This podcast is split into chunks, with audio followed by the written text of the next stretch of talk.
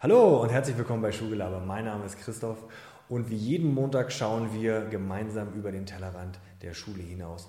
Heute haben wir ein ganz interessantes Thema und zwar den Bereich finanzielle Bildung. Ich spreche im Interview mit Thorsten Tiet über die Gründung des Aktienfinders und was Leidenschaft dabei für eine Grundlage gespielt hat. Und im zweiten Teil sprechen wir über Aktienkultur generell und was es mit Aktien und Bitcoins und Kryptowährung auf sich hat. Viel Spaß!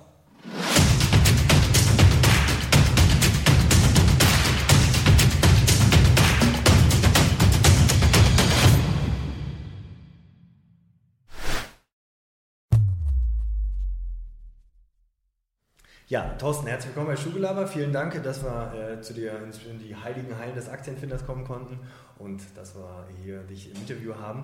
Ähm, für die Zuschauer, die dich nicht kennen, stell dich doch einmal kurz vor. Ja, hallo Christoph. Ich wollte schon sagen, vielen Dank, dass ich bei euch sein darf. Aber ihr seid ja zu uns gekommen. Genau. So heilig sind die Hallen nicht. Also mein Name ist Thorsten Tiet. Ich bin der Gründer des Aktienfinders. Das ist ein Aktienscreener, sagen wir es mal so. Früher hat man Aktienscreener gesagt, heute sagt man Aktienfinder dazu. Bin ich okay. nicht ganz unstolz. es, geht, es, es, geht um die Suche nach Qualitätsaktien, also schon relativ spezialisiert, mhm. weil wir der Meinung sind, dass mit Qualitätsaktien der normale Anleger am besten fährt langfristig mhm. und auch am ruhigsten schlafen kann sozusagen. Okay. Ähm, mit Blick auf deine Biografie, da warst du erst bei einer Bank, glaube ich, beschäftigt, wenn ich das richtig recherchiert habe. Dann warst du bei KPMG und dann warst du nochmal in so einem Spezialteam bei, glaube ich, bei KPMG und dann hat sich ja in die Selbstständigkeit äh, verschlagen. Wie, wie kam es dazu? Also vom Angestellten hin zum Selbstständigen, wie kam es mhm, dazu? Mhm, okay, also wir sollen nicht ganz zu Anfang zurückgehen, so mit am Anfang war ich im Bauch meiner Mutter oder so, sondern ja, so tief müssen wir nicht zurück. Schulabschluss, auch nicht interessant. Abitur. Abitur? Ah. 2,9. Oh, ich war, ich war 2,7. ja, genau. Trotzdem was geworden. Ja. Ja. also mein Lebenslauf ist nicht so geradlinig. Also da mhm. gibt es so, so, so, ein paar Zacken. Mhm. Äh, Habe auch einfach nicht so genau gewusst, was ich eigentlich will. Das kann ja. ich auch gleich mal mitgeben. Es ist immer schön, wenn man weiß, was man eigentlich will. Das, das kompensiert äh, die guten Noten sozusagen. Ja. Ein bisschen Zielstrebigkeit im Leben. Ähm, am Anfang habe ich eine Banklehre gemacht. Das waren so die zwei verlorenen Jahre meines Lebens im Nachhinein. Okay. Ich habe es aber abgeschlossen. Danach, auch davor war ich noch bei der Bundeswehr, würde ich auch nicht sagen, das ist Wehrpflicht. Also ich bin entschuldigt, das war eine Wehrpflicht. Ja. Okay, also bin ja. ich ganz freiwillig dahin gegangen. Ja. Ähm, Nochmal zwölf Monate. Danach habe ich studiert, weil ich nicht arbeiten gehen wollte. Nicht genau, also ich wollte auf keinen Fall bei der Bank bleiben, also habe ich studiert. Ja. Betriebswirtschaft okay. und Politik, also politische Wissenschaft. Ah. Ja, war ganz interessant. Äh, danach war ich äh, ein Jahr arbeitslos. Und dann habe ich als Controller gearbeitet bei einer Kosmetikfirma, mhm. Französisch, französische Kosmetikfirma. Nein, nicht L'Oreal, die gibt es heute auch nicht mehr, die sind pleite gegangen. Aber nicht, we aber nicht wegen mir. Oder vielleicht doch wegen mir, weil ich dann nicht mehr das Controlling gemacht habe, weiß ich nicht so genau, war ja dann weg. Ja.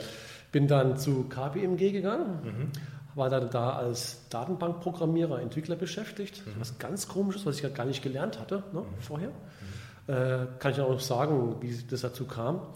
Und danach bin ich zu einer anderen Softwarefirma gegangen, vielleicht nochmal einen Schritt zurück bei KPMG. Was habe ich, habe ich da getan? Ja. Große Firma. Mhm. Äh, da war ich in so einem Spezialistenteam zuständig in der Fondsprüfung. Mhm. Fonds, was ist ein Fonds? Ne? Bündel von Wertpapieren steckt da drin. Und äh, von so einer Kapitalanlagegesellschaft, wenn die geprüft werden, dann schaut man halt da rein in den Fonds. Also KPMG schaut dann da rein für die Fondsprüfung. Jeder Fonds wird dann auch attestiert, dass es alles so richtig ist. Was kann man da falsch machen? Da können zum Beispiel verbotene Produkte drin sein. Im Aktienfonds ist plötzlich eine Anleihe oder äh, die Preise sind nicht richtig berechnet. Der Fondspreis ist nicht richtig berechnet. Solche Dinge. Ja, jeder Fonds hat quasi so eine Art Vertrag und da muss man auch gucken, dass dann die Vertragsbedingungen eingehalten sind. Gibt es ein Fondsprospekt, dass man lesen kann, was erwartet mich da von Anlagestrategie, was ist da drin, wie teuer ist das solche Dinge. Ne? Das muss man ja alles prüfen. Und nicht irgendwie prüfen, sondern möglichst effizient prüfen. Und da kommt die IT ins Spiel, da kam ich ins Spiel mit der Datenbank, die Kollegen und ich gemeinsam weiterentwickelt haben, dann auch die ganzen Anwendungen drumherum gebaut, dass diejenigen, die halt nicht so IT-affin sind, damit auch arbeiten können, ne? Mhm. Oberflächen und so. Das haben wir alles gemacht. Und da ging es auch ganz, ganz schwer um Aktien. Und unsere Kollegen, das waren natürlich absoluten Cracks, die konnten dann die Derivate zerlegen, so in ihre Bestandteile und Preisen und so.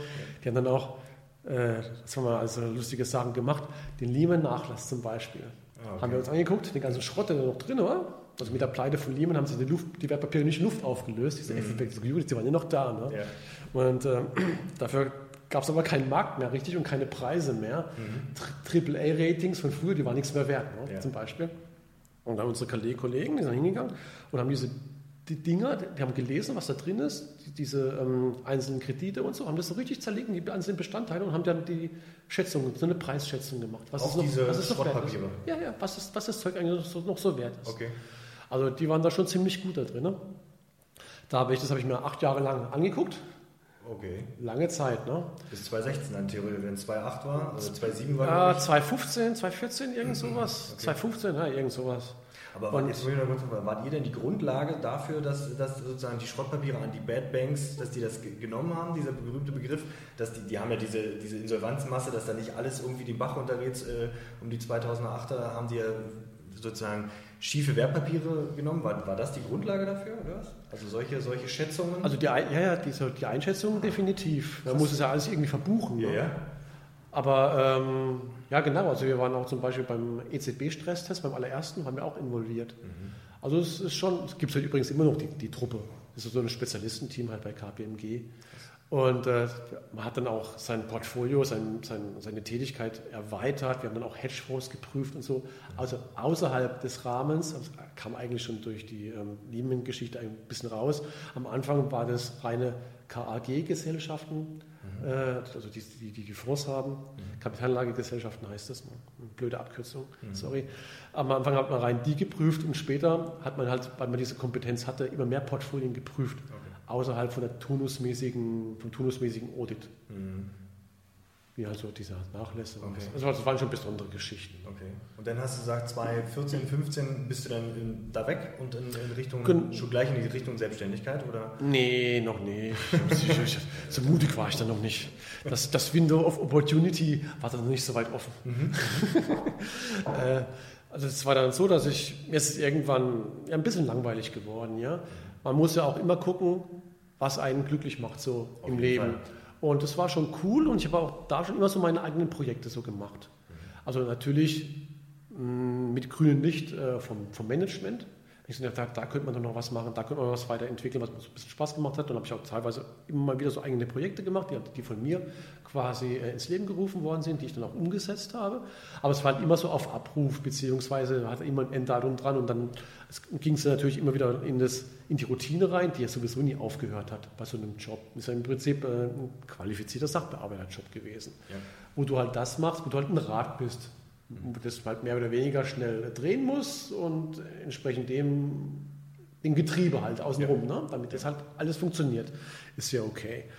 Ähm, aber es war schon immer so von meinem Naturell her, dass ich eigentlich immer irgendwas erschaffen wollte. Als Programmierer kannst du auch was erschaffen. Also ja. so wie als Künstler hier, der Juri Wenz hier, unser Designer, das hier im Hintergrund erschaffen hat. Mhm. Programmierer erschaffen auch Dinge. Das nehmen nicht Programmierer als nicht wahr. Die nehmen so also Codezeilen und so, Gott, was ist denn das für komisches Zeug? Aber wenn es mal funktioniert, also da steht ja auch eine Idee dahinter, was du machen willst. Wenn es dann funktioniert, dann hast du was erschaffen und da ist auch Kreativität mit dabei. Mhm. Und wenn es dann ein eigenes Produkt ist, was du erschaffen kannst, natürlich umso besser. Aber so weit war ich damals noch nicht. Okay. Aber ich war schon so weit, dass ich so kleine Sachen erschaffen wollte. Und das war schon so diese Kreativ Kreativität. Und da war mir das Getriebe halt zu groß bei KPMG, sage ich mal. Deshalb habe ich dann in, zu einem kleineren Getriebe äh, gewechselt. Also man könnte auch sagen Klitscher. Ja? ja. Ähm, das, da waren wir so wie werden wir da gewesen sein? 15 Leute, vielleicht auch nicht ganz klein. Im Vergleich zum Aktienfinder jetzt, jetzt sind wir vier Vollzeitleute. Also das ist schon wieder was Großes. Ne? Ja, das stimmt. Genau. Was noch interessant ist, was ich das sagen kann, weil vielleicht schaut ja noch der eine oder andere dazu, der sich ja auch noch selbst finden möchte, wobei ich jetzt nicht behaupten möchte, dass ich mich komplett selbst gefunden habe. Aber vielleicht ein bisschen da, sich selbst in der Leidenschaft ja. gewidmet, bestimmt, oder? Also bezüglich jetzt äh, des Aktienfinders. Das, das, Berufliche, ja. ja okay. Aber es gibt ja noch viele andere Sachen. Stimmt. Privates Umfeld und so weiter, glücklich geschieden. Ne? Das sind wieder so andere Geschichten. Ja. Ähm, der Sprung quasi, also ich war arbeitslos gewesen mhm. nach dem Studium. Ich habe es nicht schlecht abgeschlossen, also mit, mit einer 2. Mhm. Äh, aber dann ein Jahr arbeitslos gewesen, dann zu dieser Parfümfirma als Controller und dann plötzlich Programmierer, da kann man sich schon die Frage stellen, ja, wie funktioniert das? Warum hat er überhaupt einen Job gefunden? Ne? Also wie hat er es denn geschafft? Weil es war keine ganz einfache Zeit, 2, 3. Ne? Stimmt. Deutschland, der kranke Mann Europas mhm. zum Beispiel. Ja. Da hatte ich so, so Bekannte von früher, dann war dann in England zum Beispiel, da hat mich angerufen oder gesagt, was ist denn bei euch los in Deutschland? Sorgen machen. Ja, ja, was ist bei euch los in Deutschland? Also das war vorm Sommermärchen 2.6 ne, mit der WM, dann gab es das war dann der Umschwung. Naja, wie habe ich den Job gekriegt? Und das war ganz interessant. Es waren Qualifikationen, die ich mir nebenbei alle erworben habe. Okay. Diese Nebenbei-Qualifikation aus eigenem Antrieb heraus, außerhalb des Studiums, haben mir den ersten Job ermöglicht, haben mir dann später ermöglicht, dass ich zu KPMG konnte. Mhm. Das sind alles so andere Sachen gewesen. Mhm. Also der, diese Controller-Tätigkeit in dieser französischen Firma habe ich gekriegt, weil ich Französisch sprach. Ich habe Französisch nie studiert. Also aber ich habe während des Studiums, okay. ich habe während des Studiums mal gesagt, ey, jetzt muss ich aber nochmal ins Ausland gehen und irgend sowas machen, weil später wird es ja immer schwieriger. Ja. Nach England oder so wollte ich nicht, das ist irgendwie langweilig, warum auch immer, ja, also einfach eine persönliche Einstellung. Ja. Dann muss ich nach Frankreich gehen. Ich habe Französisch abgewählt. Ich auch. In der 11. Klasse, sobald ich abwählen konnte. Genau. Mit, mit, war mit, Erste. Einer, mit einer 4. Ich auch. Gerade noch, noch geschafft. Ja, wir haben viel gemeistert. das war, das war Was für eine Qual. Ich habe echt keinen Bock gehabt auf Französisch. Verstehe ich. Und, und man schiebt es immer, man immer auf die Lehrer. Aber es war einfach meine Einstellung. Also im Laufe der Zeit immer meine Einstellung. Und dann bin ich zurück. Ich hatte meine französischen Bücher alle schon längst weggeworfen. Ja? Also, oh, was will ich damit? Weg damit. Und dann ist das ehemalige Schulkamerad, hey, hast du doch diese Bücher da von damals und so? Weil ich wieder Französisch lernen wollte. Dann habe ich, dann habe ich, also Jahre später habe ich wieder angefangen mit dem Französischbuch von der siebten Klasse. Das war unser Einstieg. Ne? Ja. Habe ich wieder angefangen. habe ich die Bücher durchgearbeitet, selbstständig. Okay. Und die Jahre zuvor, also so herangereift, heranreift, der Teenager, ja, ja. hat mich zwingen müssen. Ja. Also ganz, ja, dann war ich dann äh, zwei Semester, also acht, neun Monate habe ich in Paris gelebt und dann also richtig Französisch gelernt. Ne? Also, also so schon, schon, ziemlich gut, auch Bücher gelesen, so Literatur, Französische, das volle Programm, ja.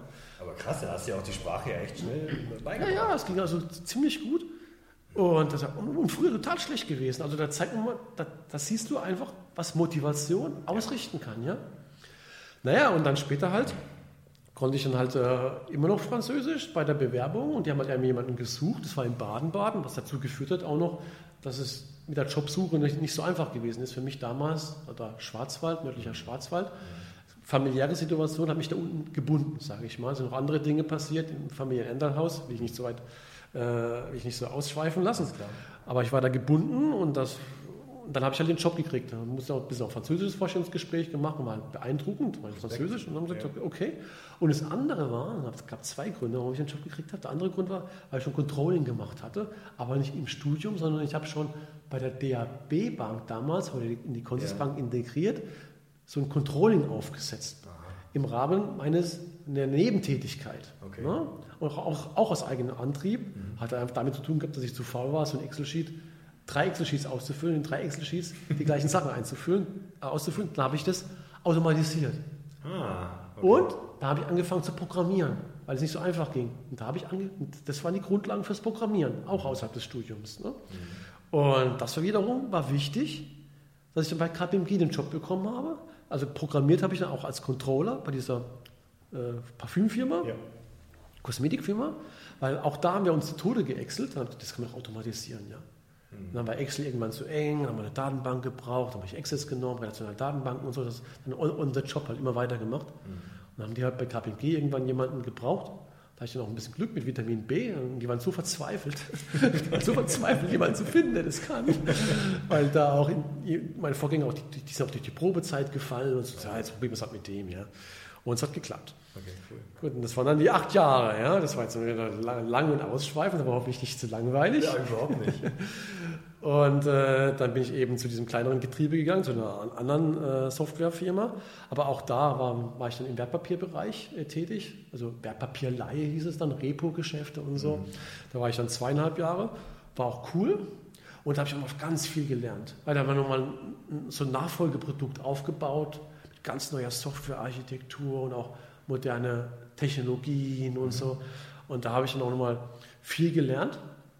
Und dann kam es aber so, dass wir den großen ähm, Auftraggeber verloren hatten, also den einen großen Auftraggeber, mhm. die Commerzbank. Mhm. Und die äh, haben ja eben auch Repo-Leihe gemacht, aber ähm, die haben ja dem einen oder anderen sagt es vielleicht was, der Cum-Ex-Skandal. Ja. Das hat mit Repo, mit unserer Software funktioniert. Das ist sehr schön. Und ähm, es ist halt, dann nicht so gut, wenn man sich erst vom Staat retten lässt, Ja. wenn der Staat bescheißt.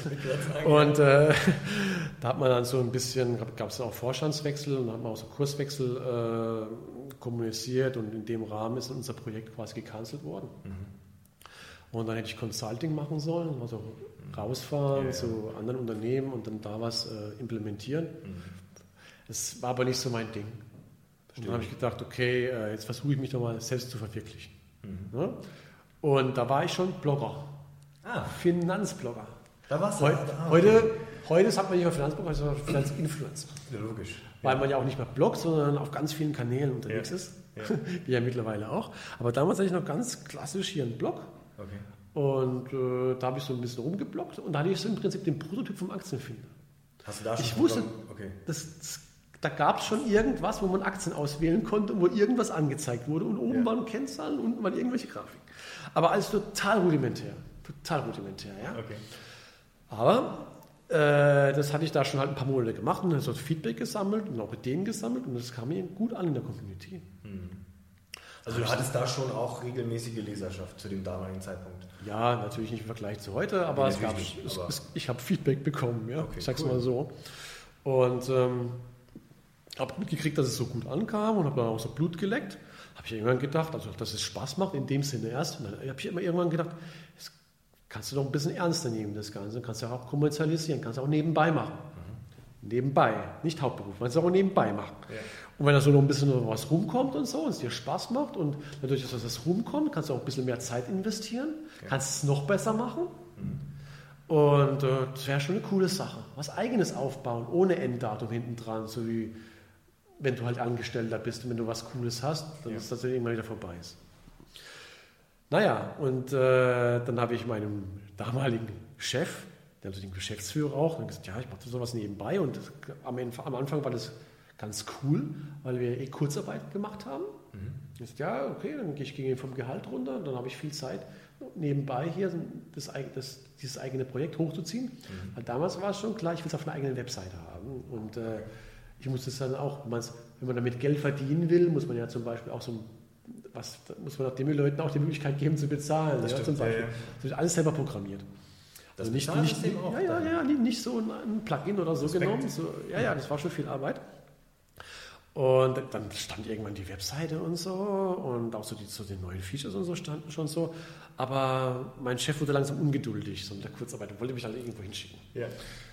Ja, dann habe dann hab ich irgendwann gesagt, ja, das gerade ungünstig, ist noch nicht ganz fertig. das ist immer so. Wenn du da was fertig wenn du so ein Projekt hast, das lebt, ja, dann gibt es halt immer mehr. Ne? Ja. so neue Ideen und so. Und dann, und dann ja, wann machst, wann machst du denn jetzt das Consulting und so? Also, wann bist du bereit?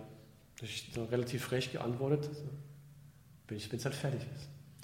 Am nächsten Tag kam die Kündigung. Okay. Das war auch äh, vorher mit meiner damaligen Frau noch so verabredet. Ich dachte, gut, äh, weil ich glaube, ähm, es dauert noch länger. Es kann sein, dass es halt nicht klappt. Und eigentlich will ich auch gar nicht mehr so richtig. Und da war dann der Plan, ich suche mir, ich suche mir halbtags was und, das, und den anderen halben Tag arbeite ich. Und ich habe dann auch sofort was gefunden, woanders. Also als ITler hast du so nicht so die Probleme, was zu Ja, finden eben. mit, mit, mit Berufserfahrung. Das habe ich eine Woche ausgehalten. Ich konnte nicht mehr arbeiten für was anderes. Es ging nicht. Ich saß woanders und habe gedacht, verdammt, warum sitze ich jetzt nicht zu Hause und entwickle das weiter? wahrscheinlich Das das ging nicht. Die ganze Zeit ging warst nicht. woanders. Es war für mich verlorene Zeit. Also ich, es war eine Qual, jetzt noch irgendwas anderes zu machen. Ja. Ich, war voll, ich war voll auf der Schiene. Ich habe jetzt mein Projekt und das muss ich durchziehen Ja. mit meiner ganzen Kraft, mit meiner ganzen Zeit, mit meiner ganzen Leidenschaft. Und äh, dann bin ich da auch raus. Mhm. Nach einer Woche. Ich, also es war natürlich auch für die doof, ja. Also das ist jetzt nichts, man, also das ist natürlich für einen Arbeitgeber auch nicht so toll. Klar. Hat er natürlich nicht das Knick gebrochen oder so, aber es ist einfach blöd, ja. Ja. Wenn man dann jemanden einstellt, ist immer, eine Einstellung ist auch immer ein Vertrauensbeweis. Das ist dann auch immer eine Enttäuschung. Ich hatte noch zwei andere Arbeitsverträge Verträge vorher gehabt. Das war der, dritte, aber die anderen zwei habe ich beide abgesagt. Das wäre noch für eine Vollzeitstelle. Ah, okay. Davor habe ich mal noch überlegt, äh, weil ich ja sowieso kein Consulting machen wollte, ich gehe noch woanders, aber als Vollzeit. Mhm. Aber dann, dann alles weg. Und das Lustige war aber, übrigens, das kann ich auch sagen, also so ein bisschen, folge deinem eigenen Weg, ja. Was du machen willst, wenn du glaubst, du hast was gefunden. Gibt natürlich viele Leute, die sagen, ah, mach das nicht und so. Also bei KPMG war, nein, geh nicht zu der Firma, wie kannst du denn von KPMG weggehen? Und, so, Ja, ja, das ist und, ganz dann, sicher. und dann auch so, nein, wie kannst du denn die Firma verlassen, die Kleinen? Wie kannst du denn die Firma verlassen und selbstständig? Nein, wie kannst du das machen? Viel zu riskant. Und so. Aber wenn man es nicht macht, im Nachhinein Bereut man bereut es meistens. Ja. Ja. Und es ist auch immer so, echt so, so, so eine Gelegenheit, so, was ich vorhin sagte, Venus of Opportunities ist, so eine Gelegenheit. Da- Dann, weil das ist ja schon relativ komplex, so ein, Aktien, so ein Aktienscreener. Du, brauchst, du brauchst, also fachlich sollte er viel abbilden, muss er viel können. Ja. Da musst du das implementieren, ja. Ist ja auch nicht so einfach. Also du bist ja dann quasi, mehr, du, du hast dann mehrere Spezialistenpositionen in einem. Und musst das alles machen, was normalerweise unterschiedliche äh, Berufsbilder sind. Muss das alles vereinen, ja. Und wenn es geht, ist natürlich super. Du hast alles in einem Kopf drin. Ne? Du hast überhaupt kein Overhead, nichts. Das heißt, du kannst unglaublich schnell umsetzen, unglaublich schnell. Das merke ich jetzt, wenn du mehrere Angestellte hast, wird es immer noch klein. Jetzt musst du dann miteinander reden, dann musst du spezifizieren und, und, und, und die ganzen Sachen. Ne? Dann gibt es vielleicht mal ein Missverständnis oder dann ist noch nicht klar oder mal unterschiedliche Meinungen, was ja auch okay sein kann, weil dann besser, besser was rauskommen kann, aber es kostet alles Zeit. Ne? Und damals war es nicht so, das war unglaublich schnell. Aber ähm, weil du nicht ähm, bezüglich des Fachlichen, wenn du es nicht machst, machst vielleicht jemand anderes irgendwann. Dann bist du nicht mehr der, der First Mover oder der Erste, der das gemacht hat. Warst du einer der ersten? damals? Ja, da definitiv. Also Also, ich habe auch gesehen, dass der Wettbewerb, auch viel größere Wettbewerber, dann auch Kennzahlen übernommen haben und, und, und dich auch kopiert haben, bis ins Marketing rein, Slogans klauen und so weiter. Ja, ja. Ich meine, Alles- gut, ist ja schon ein sehr großer Ritterschlag, wenn der kopiert wird. Toll ist nicht, aber das zeigt einem ja, dass du da Ja, ja, genau. Aber das gehört zum Wett- Wettbewerb dazu. Das ist, äh, und solange das auch quasi fair läuft, ist alles in Ordnung. Ja. Und es, davon profitiert ja der Kunde. Ne? Wir, haben auch, wir haben auch kopiert, teilweise. Guckt, guckt also ich damals. So, was gibt es denn? Was kann man da dann noch machen? So zum Beispiel bei der Bewertung, bei der Aktienbewertung. Also bei uns geht es in erster Linie darum, ähm, Qualitätsaktien sichtbar zu machen. Also es gibt verschiedene, verschiedene Aktien und da sind irgendwelche Namen und dann kriegst du so klingende Namen wie Deutsche Bank oder so. Und dann ist das gut oder ist das schlecht? Ich will jetzt mal nicht sagen, ja? aber Das ist keine Anlageberatung. Keine. Anlage, Disclaimer, nicht verklagen, wir haben kein Geld. Nee, keine Anlageberatung, ganz wichtig. Also irgendwelche klingenden Namen, oder Procter und Gamble, weil du Windeln brauchst aus dem täglichen Bereich, oder Deutsche Bahn, ich bin jetzt mit der Deutschen Bank gefahren, ah, nicht öffentlich gehandelt, schlechtes Beispiel. Genau. Aber die Aber Deutsche Deutsche Telekom, nehmen wir die. Deutsche Telekom.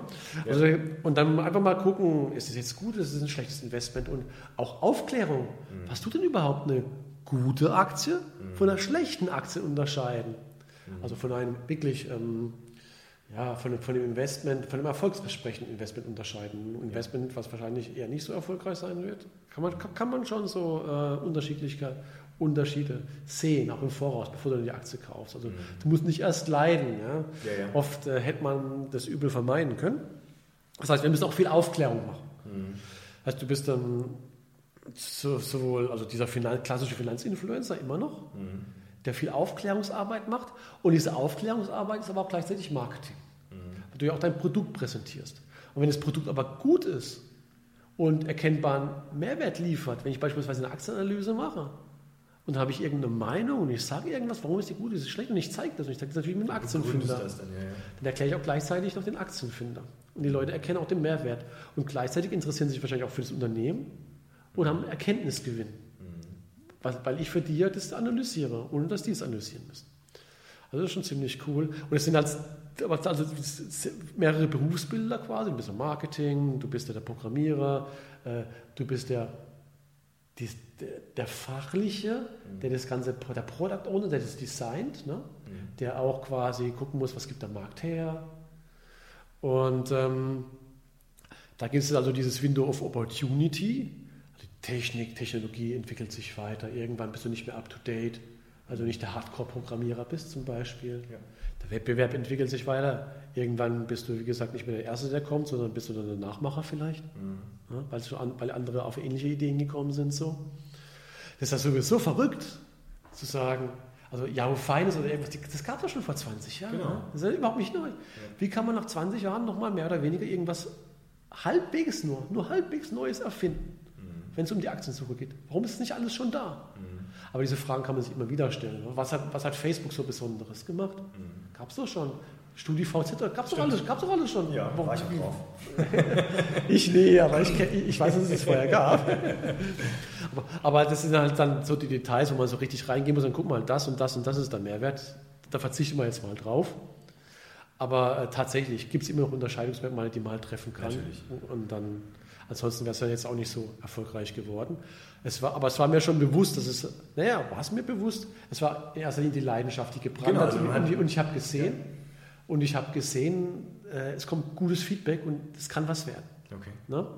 Im Nachhinein wurde vieles klar plötzlich, dass, dass es überhaupt ein Prototyp gewesen ist. Das Hieß das schon damals Aktienfinder dein Blog oder wie hieß das? Wachstumswerte.net, den gibt es immer noch, aber den, den bespiele ich jetzt nicht mehr. Und da war dieser Prototyp. Aber damals war es natürlich nicht als Prototyp gedacht. Ne? Das hat all, alles so im Nachhinein. Und zum Beispiel, wenn du Startup-Literatur liest, ein großer Fehler ist, die Leute, auch Teams, entwickeln im stillen, Kämmerchen vor sich her und dann gehen sie auf den Markt und stellen fest, das will ja so gar keiner richtig haben. Ja. Wir dachten, die rennen uns die Bude ein und hm, wir waren nie nah genug am, am Markt. Ja. Ne, den Fehler hat da schon vermieden. Ohne jemals Startup-Literatur gelesen zu haben. Ich hatte auch keinen Businessplan oder das ganze Zeug. Vergiss es, ja. Ja, ja. Alles Zeitverschwendung. Tatsächlich hatte ich, hatte Natürlich nicht.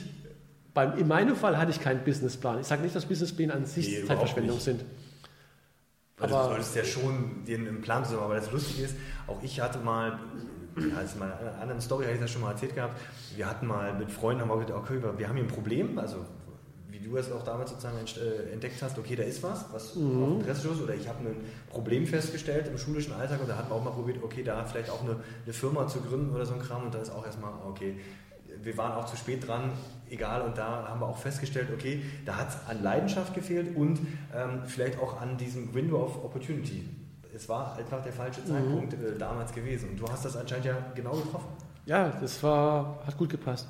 Wobei, du hast ja schon richtig erkannt, es geht ja um Problemlösung. Ja. Ne, wenn, du, wenn, wenn du ein Unternehmen äh, schaffst Ja.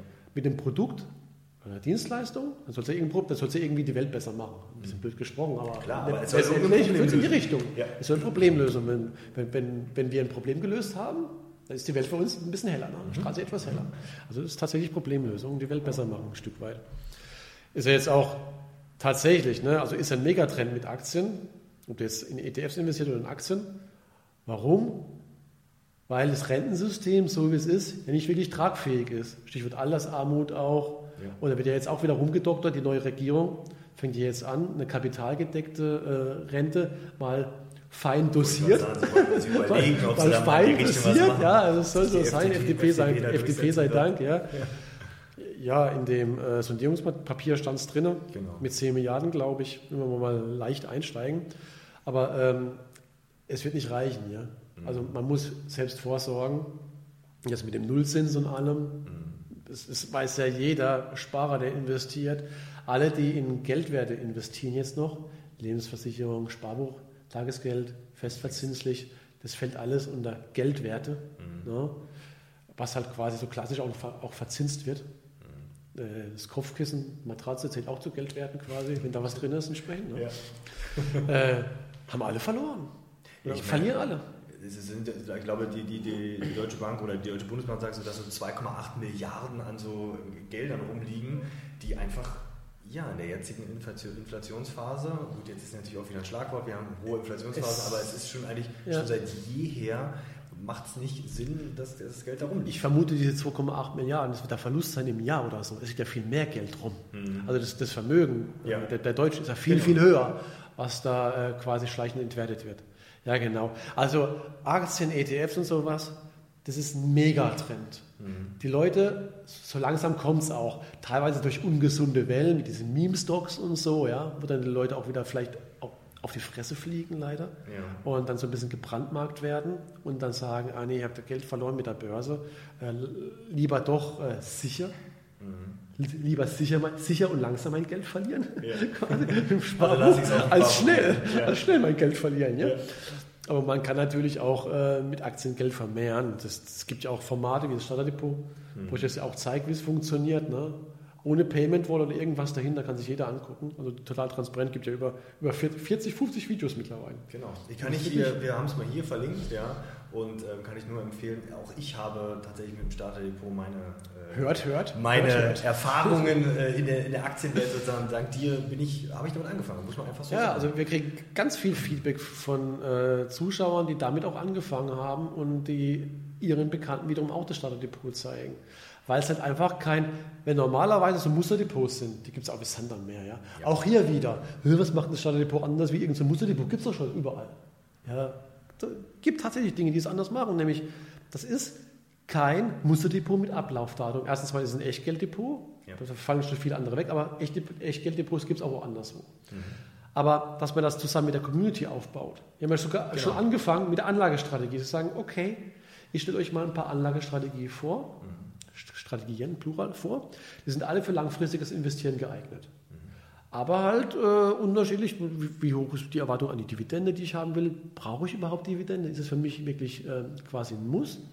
Oder gehe ich zum Beispiel dahin und sage, ähm, ich will möglichst hohe Kursgewinne erzielen auf lange Zeit, also eher so in Aktien investieren, die so Tech-Aktien in Beispiel, die klassischen, die relativ schnell wachsen noch, mhm. aber dann nicht spekulieren, also investieren. Also schon in Unternehmen, die die Gewinne erwirtschaften und so weiter, positive Cashflows. Also da schon angefangen zu sagen, okay, wir gemeinsam entscheiden uns für eine Anlagestrategie.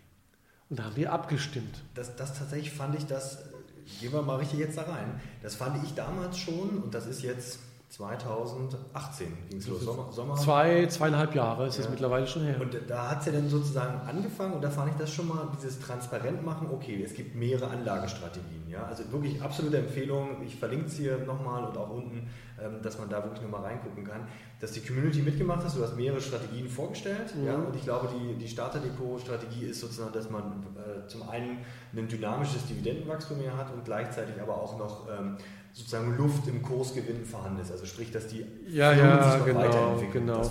Also die Community von damals, die viele sind ja immer noch dabei, die haben gesagt gehabt, nee, Dividenden, das ist schon cool, das ist schon irgendwo sexy, ja, wenn wir da so ein passives Einkommen aufbauen können ja. und das steigt auch noch.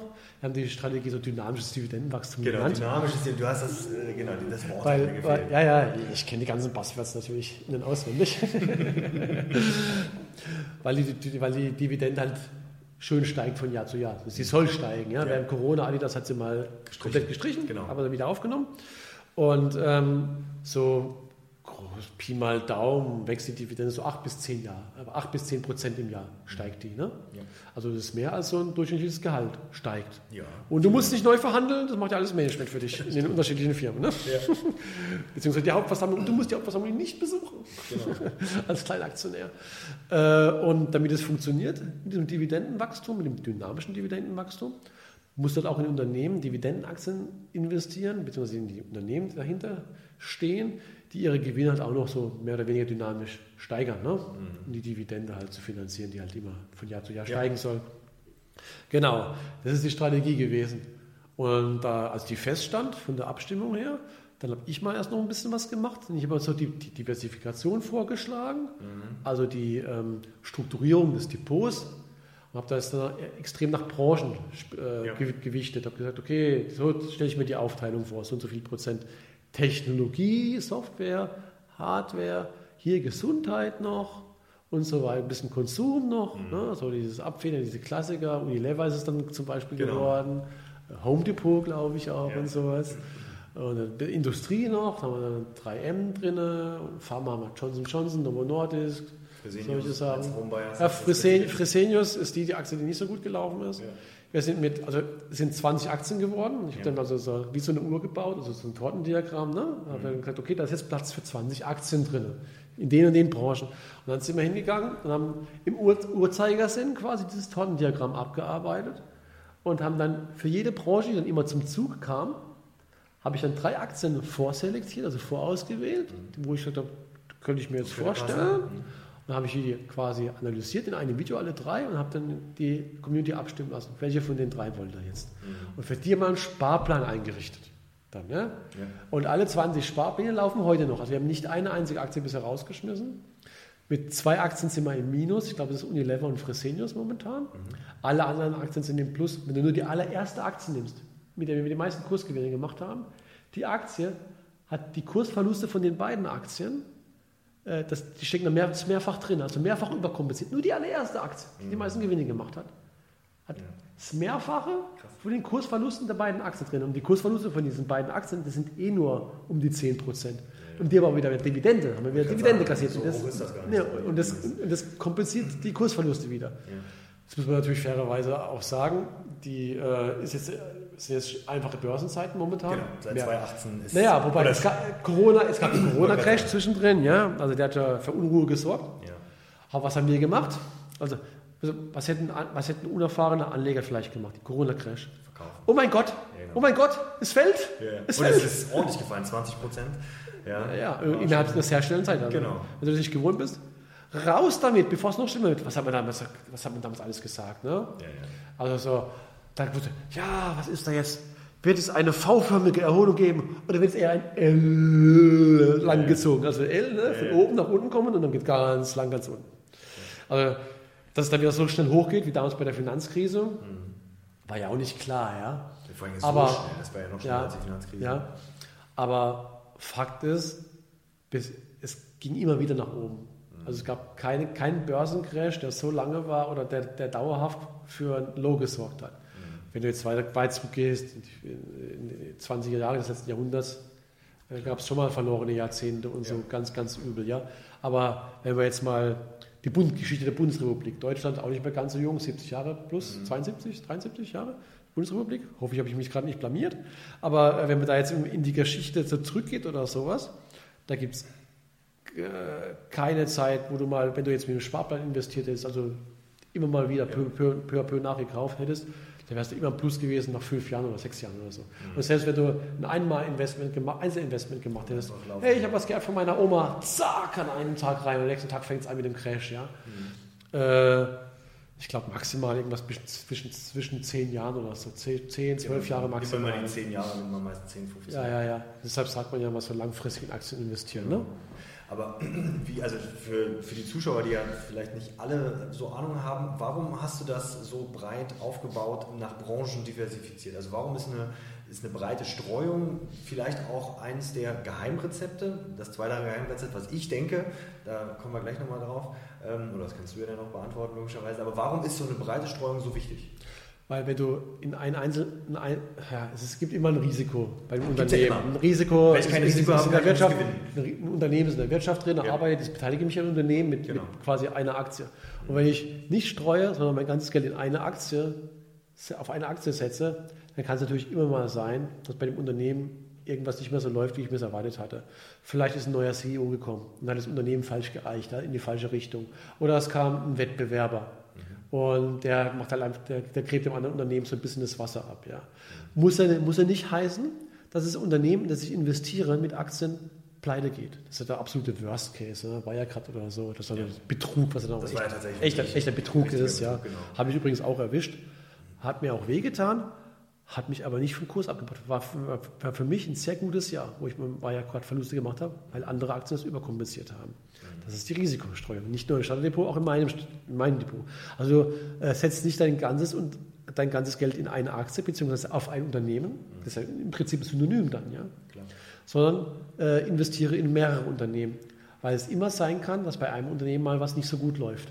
Auch dann, wenn du deine Hausaufgaben gemacht hast mit Analyse und äh, wenn das eigentlich ein erfolgsversprechendes Investment gewesen ist, kann es immer sein, dass es immer nicht so gut läuft. Jedes Unternehmen, auch jede Aktie im Speziellen, hat ja mal eine Durststrecke. Sogar, wenn es im Unternehmen die ganze Zeit gut läuft, kann es sein, dass die Aktie mal eine Weile ein Underperformer ist. Warum? Vielleicht gibt, weil vielleicht die Aktie vom Markt zu arg hochgejubelt wurde. Dann steigst du ein, dann fällt der Aktienkurs. Mhm. Hast du gesagt, ja, scheiße, was, was, was sind die schlechten Infos zum Unternehmen? Ich finde eigentlich gar nicht, läuft doch alles. Ja. Und trotzdem hast du dann 10, 20 Prozent Minus mit der Aktie. Ja? ja. Allein schon deshalb lohnt es sich quasi eine, Risikostreu eine Risikostreuung zu machen, ja. damit, du nicht, dann, damit dann nicht ganz, dein ganzes Depot minus 10, minus 20 Prozent zeigt, sondern vielleicht sogar plus 5 oder plus 10 Prozent, mhm. weil die anderen Aktien gut gelaufen sind nach wie vor. Ja? Mhm. Also da steckst du einfach nicht drin. Und äh, im Leben gibt es ja nirgends die absolute Gewissheit. Und deshalb ist Risikostreuung immer gut. Und jetzt hast du noch was anderes erwähnt gehabt, weil es soll ja, soll ja genau. zwei Dinge geben. Also die, für mich das zweite Geheimrezept, beziehungsweise da kannst du sagen, ist denn sich Mithilfe des Aktienfinders oder allgemein mit einem Aktienfinder, aber ruhig. Das geht nur mit dem Aktienfinder. Das, das geht nur mit dem Aktienfinder, genau. aber das fand ich an diesem Community-Projekt, ähm, weil wir auch so immer noch im Bereich Starterdepot sind, das fand ich persönlich für mich so erhellend, dass du die, die Sachen analysiert hast, ja, gesagt hast, okay, Johnson Johnson sag, hat mir jetzt schon immer was gesagt, aber was genau machen die denn? Also du hast erklärt und anhand von Kennzahlen gezeigt, deshalb ist das eine Qualitätsaktie. Jetzt gut, Johnson Johnson spaltet sich jetzt gerade auf, aber vollkommen egal, aber prinzipiell ist ja vom Kern, dass Johnson Johnson, was jetzt da ist, ist eine, eine positive oder eine, eine, sehr gut dastehende Aktie. Ja. Da wäre sozusagen die, die Kennzahlen. Wie, wie würdest du da jetzt das, das mit den Kennzahlen interpretieren als das eigentlich das entscheidende Geheimrezept, was ja also Einen Schritt zurück, weil ja. was du gesagt hast, ist schon so wichtig, dass ich das nochmal wiederholen möchte. Gerne. Mit meinen eigenen Worten. du hast gesagt, ich habe so erklärt, was das Unternehmen macht, das Geschäftsmodell. Ja. Und es geht einmal die quantitative Analyse, also mit Kennzahlen, und das alleine ist aber unvollständig. Klar. Weil es gibt Investoren, die, das, die sowas machen. Und Trader oder sowas, die interessiert es überhaupt nicht, was das Unternehmen eigentlich so macht. Vielleicht ein bisschen, aber nicht so wirklich. Mhm. Ähm, uns als langfristige Investoren interessiert schon, was das Unternehmen macht, weil wir identifizieren uns ein bisschen mit dem Unternehmen. Sollten wir uns schon identifizieren. Wir sollten das cool finden, wir sollten das erfolgversprechend finden und äh, zukunftsweisend vielleicht. Und wenn wir uns damit identifizieren, dann fällt uns auch leichter, äh, die Aktie oder dieses Unternehmen zu begleiten als, als Aktionär, auch wenn es mal vielleicht nicht so läuft. Ja? Also Stichwort Panikverkauf oder was weiß ich. Also das ist schon wichtig, dass man erzählt, was man das Unternehmen, damit auch dann der Zuschauer oder der potenzielle Aktionär so ein bisschen Gefühl dafür kriegt. Und dann das andere, was aber auch sehr, sehr wichtig ist, sind die Kennzahlen. Das spielt so Hand in Hand.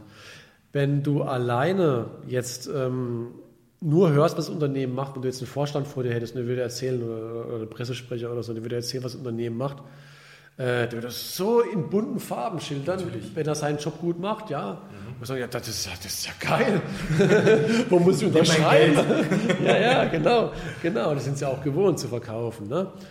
Aber ist es überhaupt wahr oder ist es denn so blumig, wie die erzählen? Ja? Wenn du ein Unternehmen hast, das seit 10, 20 Jahren länger auf dem Markt ist, Johnson Johnson, das ist 100 Jahre plus, teilweise bezahlen Unternehmen ja schon äh, seit Jahrzehnten Dividenden oder 100 Jahren und mehr. Und da kannst du tatsächlich überprüfen, wie sieht es denn aus? Also sind die tatsächlich so gut, so, wie sie vielleicht behaupten, oder ist das Geschäftsmodell so gut, wie es sich anhört? Ne? Und da siehst du dann echt schwarz auf weiß. Jetzt gibt es ja eine Million Kennzahlen, die du anschauen kannst. Und der Aktienfinder, der ist nicht die Eier, als eierlegende Wollmilchsau, Finanzwollmilchsau programmiert, der alles können muss, ja, mhm. auch Trader und Charttechniker glücklich machen und ja. Momentum-Investoren und was weiß ich, was es noch alles gibt, sondern das ist halt für langfristige Investments gedacht. Und da kommt es halt auf die langfristige Gewinnentwicklung des Unternehmens an. Mhm. Also das Unternehmen muss halt seine Gewinne und auch die Cashflows, also das tatsächliche Geld, was dann da reinkommt, langfristig erhöhen. Ja, dass, dass es entweder in die Bilanz fließt, in die Bilanz verstärkt, ein Teil fließt wieder raus als Dividenden, ein anderer Teil fließt in Investments, vielleicht ob das neue Fabriken sind oder Produktforschung oder der Kauf eines kleineren Konkurrenten oder so. Aber es geht ums langfristige Gewinnwachstum im Prinzip. Mhm. Weil wenn das nicht stimmt, dann wird der Aktienkurs sich nicht dauerhaft erhöhen. Dann läuft er vielleicht seitwärts oder äh, er, er, geht sogar nach unten, je nachdem, wie das Unternehmen vorher bewertet war. Und dann wirst du halt auch nicht glücklich werden. Und was der Aktienfinder macht, ist, der hat sich halt darauf spezialisiert, also der macht das langfristige Gewinnwachstum von den Unternehmen sichtbar. Relativ, in Anführungszeichen, relativ einfache Art und Weise. Eigentlich zweifach.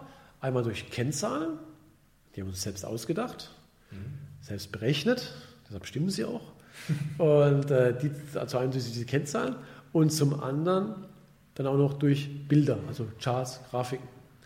Und da siehst du dann halt einfach, wie das langfristige Gewinnwachstum ist. Also du siehst einfach erstmal die Gewinnentwicklung. Mhm. Wirklich über Jahrzehnte, wenn das Unternehmen schon so lange existiert, bis zum letzten Stand oder die letzten Quartale, nicht das letzte Geschäftsjahr mhm. unbedingt, sondern wirklich die letzten Quartale, also wirklich der letzte, letzte, letzte, letzte Ist-Stand. Ja. Und dann auch die Prognosen, siehst du auch noch. Mhm. Die werden auch täglich aktualisiert. Und du musst einfach nur da drauf gucken, da siehst du schon, wie ist die Gewinnentwicklung in grün dargestellt. Mhm. Geht es von links unten nach rechts oben tendenziell, möglichst glatt verlaufend. Ja. Oder ist es so, so ein komisches Zickzack, wo man nie so genau weiß, ja. was im nächsten Jahr passiert. Oder noch schlimmer, geht es sogar nach unten. Ja? Mhm. Und äh, natürlich sollte man in die Unternehmen investieren, die, wo es von links unten nach rechts oben geht. Wenn du dann den Chartverlauf, also den Kursverlauf drüber legst, dann, merkst, dann siehst du auch, dass die Gewinnentwicklung den Kursverlauf bestimmt langfristig. Klar. gibt immer mal wieder Abweichungen, je nach Börsenlaune ja. und so oder Übertreibung, Untertreibung am Markt. Aber so im Großen und Ganzen äh, geht es in die gleiche Richtung. Mhm.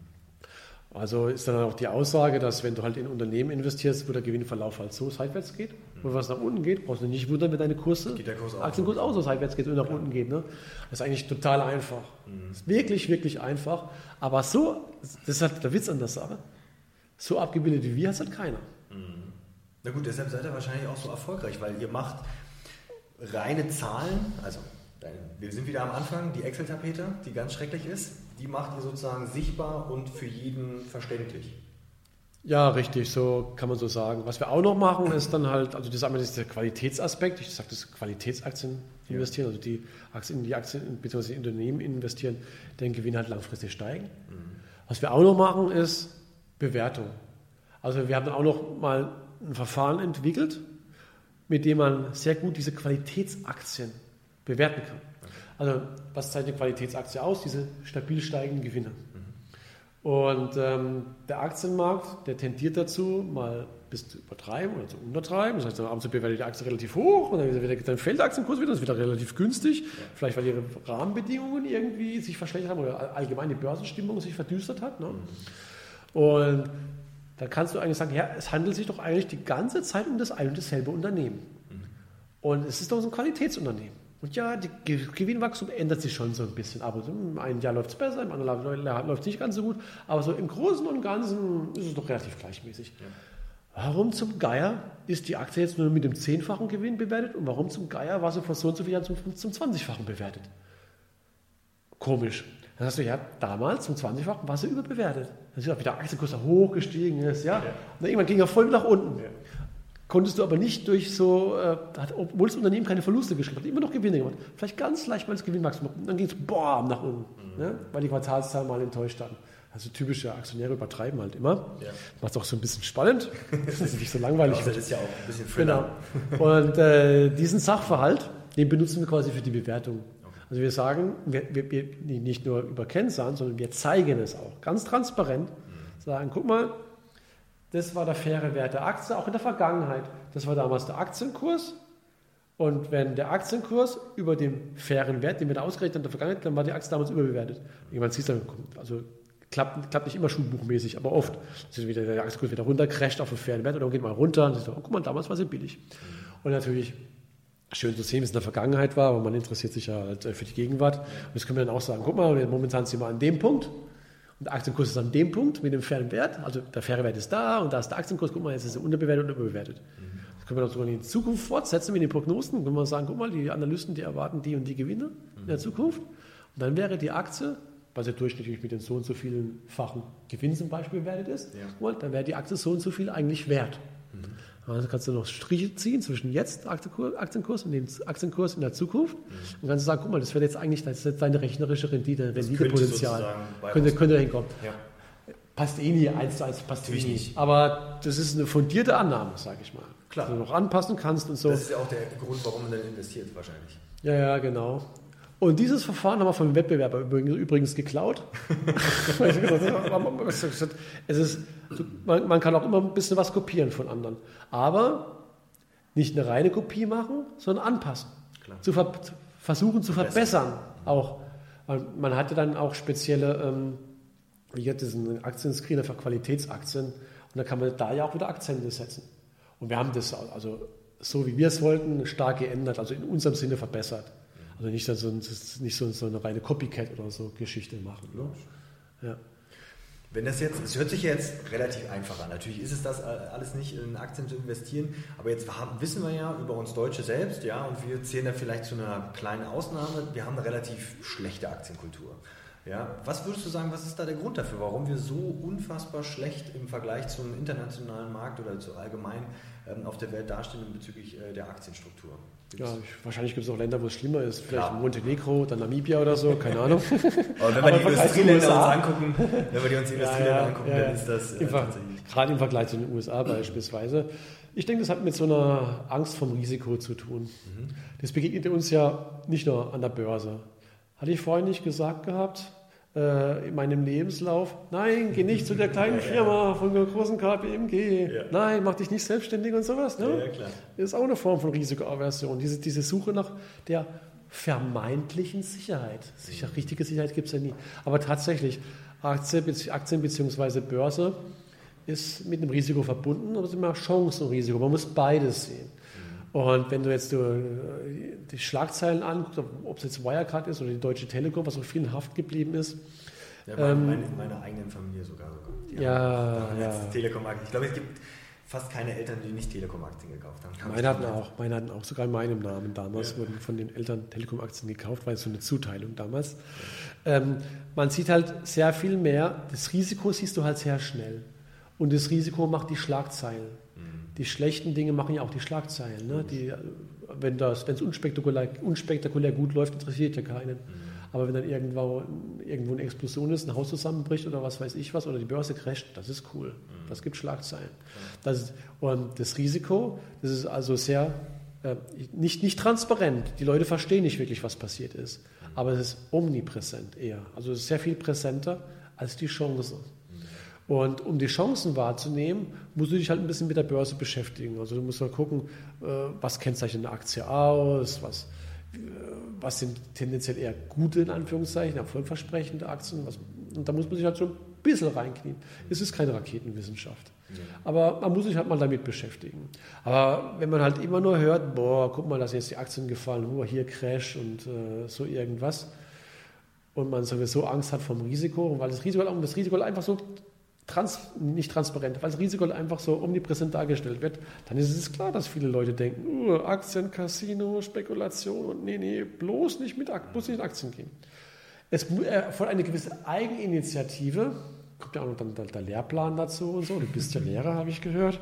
Du kannst nichts dafür, du hast den Lehrplan nicht gemacht. Aber das finanzielle Bildung steht ja so nicht. Also mein, korrigiere mich, wenn es falsch ist. Als ich Schüler war, war es noch so, finanzielle also Bildung. Wir haben, wir haben schon in unseren, also in, in, Politik und äh, Wirtschaft äh, in Hessen haben wir schon Bereiche, wo wir uns schon um finanzielle Bildung kümmern müssen, ah, aber da geht es nicht um diese Bereiche. Da geht es tatsächlich so, okay, äh, sage ich jetzt mal, was brauchen wir vielleicht an Versicherungen? Das gehört so ein bisschen zur finanziellen Bildung logischerweise mit dazu. Okay, wie teuer ist das Leben, Einnahmen, Ausgaben? Da hört es dann aber eigentlich auch auf. Ja. Also da sind wir nicht großartig. Das, ist immerhin schon mal ein Ansatz. Sachversicherungen haben ja durchaus auch ihren Wert. Ja. Also mit klar. Wert meine ich ihr, ihr, ihr Nutzen. Daseinsberechtigung. Haft, hat Daseinsberechtigung. Ja. Klar, Haftpflicht, ganz klar. Mhm. Aber auch vielleicht Casco oder was weiß ich. ja. Mhm. Aber Versicherungen als Geldanlage. Das ist wieder eine andere Geschichte.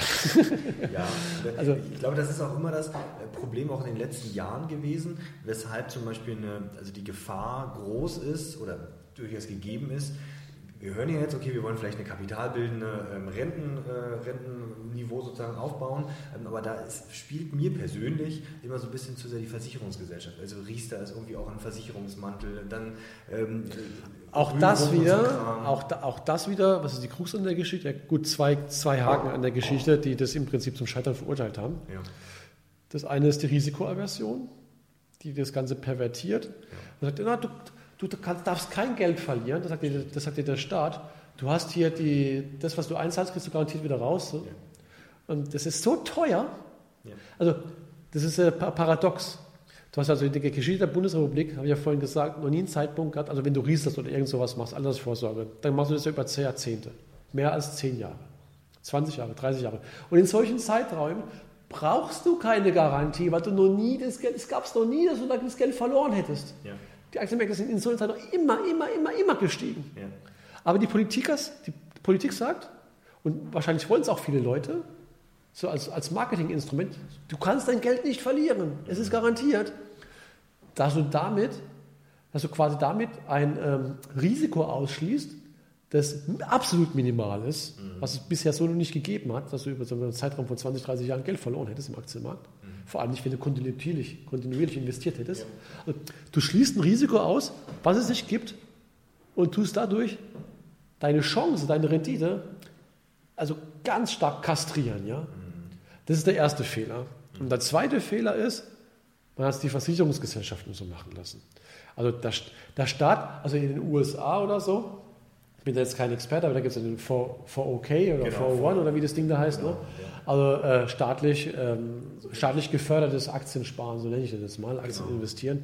Also es wäre viel einfacher, wenn man den Leuten sagen würde, richtet euer, richtet euer eigenes Konto ein, da dürft ihr jetzt investieren, ihr dürft aber das Geld jetzt nicht rausnehmen, sonst müsst ihr das versteuern. Und äh, wie man immer das auch genau ausgestalten will. Aber man braucht da kein, kein richtig kompliziertes extra Produkt, was man nochmal auflegen muss und so weiter. Ja? Wo dann, äh, Kollege, unser, unser Stadiondesigner hier, hat mir vor ein paar Monaten so einen Vertrag gebracht mit so einem Sparvertrag von so einer Versicherung was er für seine Kinder abgeschlossen hat. Es ging jetzt nicht um, Rent, um Riester, ja, ja. fairerweise muss ich sagen. Ich habe es nicht verstanden mit den Kosten, weil die Kosten waren auf alle Seiten verteilt im Kleingedruckten. Ich habe es nicht kapiert, ich konnte es nicht ausrechnen. Irgendwann habe ich aufgegeben. Also, und diese Riester-Dinger und so, die sind ja auch so erst unflexibel, das kommt, das kommt ja noch dazu. Genau. Wenn ich mal das Geld haben möchte, also am Anfang sind die Kosten so exorbitant und wenn ich dann das Geld haben möchte, dann muss ich dann auch noch mal hier irgendwelche, irgendwelche Strafen zahlen. Also ich bin ja dann echt unter Wasser mit dem Ding. Also nicht, dass ich dann noch nachzahlen muss, aber ich kriege ja nicht mal mein eingesetztes Kapital mehr raus. Äh, das ist echt krass. Und ist auch unflexibel, total unflexibel. Das heißt, wenn ich jetzt 10, 15, 20 Jahre anspare, jetzt brauche ich das Geld. Mhm. Ich komme nicht dran, ohne, ohne finanziell bestraft zu werden. Ja. Und selbst wenn ich jetzt investieren würde, so nach dem Ami-Vorbild, US-amerikanischen Vorbild, und ich würde sagen, ich brauche das Geld. Mhm. Okay, dann ist es nicht mal steuerfrei, dann versteuere ich die Kursgewinne. Mhm. Das wäre immer mal noch tausendmal besser, ja, ja. Als, als wenn ich halt so, so, dieses teure Produkt habe, wo ich noch viel mehr bestraft werde, weil die, weil die Kosten so hoch sind, weil die Rendite so niedrig ist. Ja, weil durch, ja durch, durch ja, wegen diesen, diesen Garantiegedöns, GG, mhm. Garantiegedöns. Mhm. Und das Problem ist aber wieder, äh, viele Deutsche wollen das weil sie risikoavers sind. Sie sehen nur das Risiko, sie sehen aber nicht die Chance. Mhm. Und die Politiker, die sind ja auch nicht besser. Also finanziell, äh, die haben ja auch keine finanzielle Bildung. Im ja, Normalfall. Ja viele, sorry, Christoph, aber es sind auch viele Lehrer im Parlament. Alles gut, wir legen halt die Grundlage. Deshalb äh, ja, ja, halt an ja, uns, ja, zu schauen, wie wir das ein bisschen besser vielleicht auf, auf, die, auf die Straße bringen. Klar. Ähm, würdest du, wenn du jetzt nochmal neu anfangen würdest, ja, was würdest du dann sozusagen, wie würdest du das jetzt heutzutage machen? Würdest du sagen, okay, ähm, breit gestreut über ETFs oder auch wieder über Einzelaktien? Wie würdest du da aus deiner Sicht rangehen? Ja, also Aktien sind ja auch, ob, ich jetzt ETFs, in ETFs investiere oder in Aktien, Klar. das hat ja jetzt ist Einstellungssache. Also ist beides gut, sage ich jetzt mal. Ne? Du ja. beides mal partizipierst du vom Aktienmarkt. Mhm hängt äh, damit zusammen, wie viel Spaß dir Aktien machen, ob du dich also ein bisschen reinfuchsen möchtest. Die leichteste Art und Weise in Aktien zu investieren ist halt indirekt über so einen ETF, also über so einen passiven Fonds, mhm. der relativ günstig ist, der nicht versucht, den Markt zu schlagen, sondern der versucht, der den Markt abbildet. Ja. Ne? Das ist natürlich schon eine, coole Sache, auf jeden Fall. Ja? Mhm. Ähm, weil mir Aktien Spaß machen. Das weil meine, ja, genau, weil, mein, weil meine Performance auch so, soweit auch ganz gut ist, habe ich auch einzelne Videos gemacht. Ja. Du kannst eh nicht jedes Jahr den Markt schlagen, vergiss es. Aber äh, soweit bin ich damit äh, ganz zufrieden. Mhm. Und ich würde wieder in Aktien gehen. Jetzt sage ich aber noch was, ich habe aber auch ETFs mhm. nebendrin. Warum? Äh, weil es halt zeitintensiv ist. Früher, also meine, ich bin ja auch nicht nur Investor, ich bin ja auch Unternehmer. Ich muss viel machen in Unternehmen, ich muss viel machen. Wir wachsen ja noch und so weiter. Und ich mache schon mal Aktienanalysen und das gehört jetzt auch Teil des Marketings. Aber ähm, ich kann mein, vom zeitlichen mein, mein Depot nicht in die absolute Breite wachsen lassen. Ja. Jetzt könnte man sagen, okay, du hast doch im Bestanddepot 20 Aktien und 20 Aktien reicht doch eigentlich für die Risikostreuung. Ja, stimmt. Stimmt schon, so im Großen und Ganzen. Klar. aber äh, trotzdem, du kannst noch breiter streuen, sage ich jetzt mal. Ja. ja. wenn du so ETFs nimmst, es gibt ja auch Branchen-ETFs, ja. Themen-ETFs, ist dann in Anführungszeichen immer noch passiv, weil es, es gibt ja auch Themenindizes, mhm. Branchenindizes, die so ein ETF dann abbilden kann.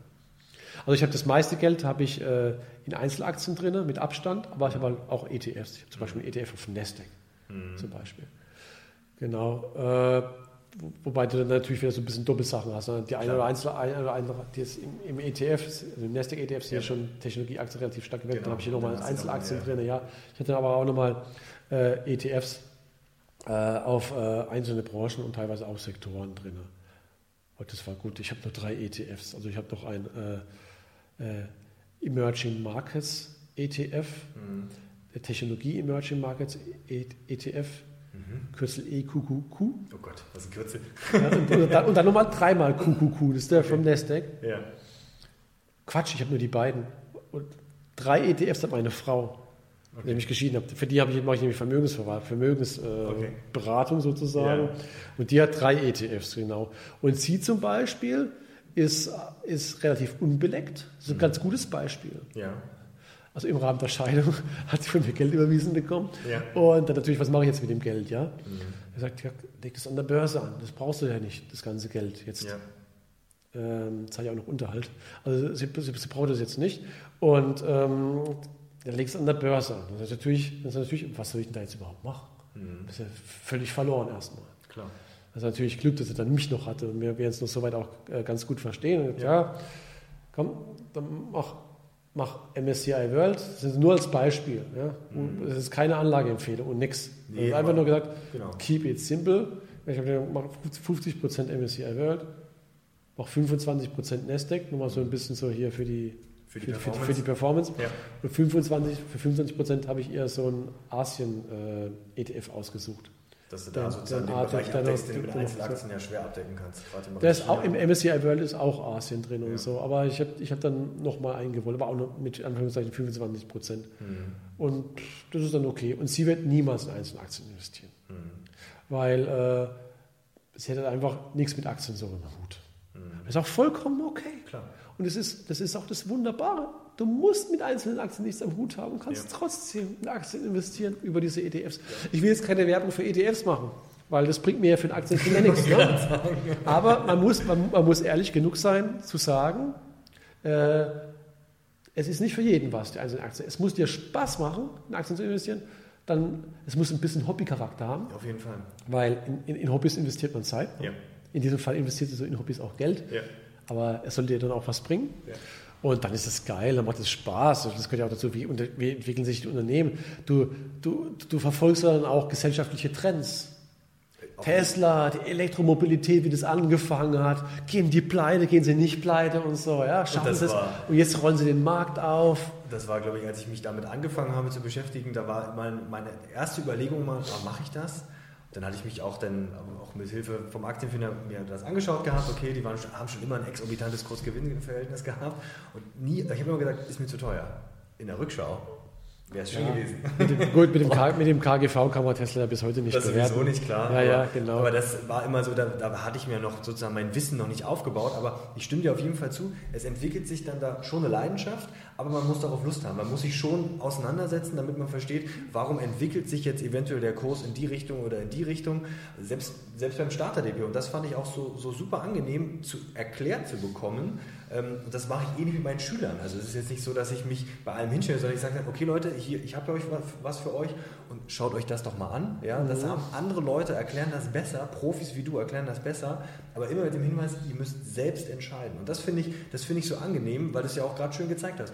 Für dich ist die Aktie die Leidenschaft, für deine Frau oder Ex-Frau in dem Fall, okay, der Bereich ETFs, aber du hast trotzdem, bist du partizipativ an einer äh, an, an einer Wirtschaft beteiligt. Und das ja, geht richtig. in Summe nach oben. Richtig. Auf einen langen Zeitraum. Ja, genau. Und vor allem dann, wenn du halt noch diesen Qualitätsaspekt berücksichtigst. Genau.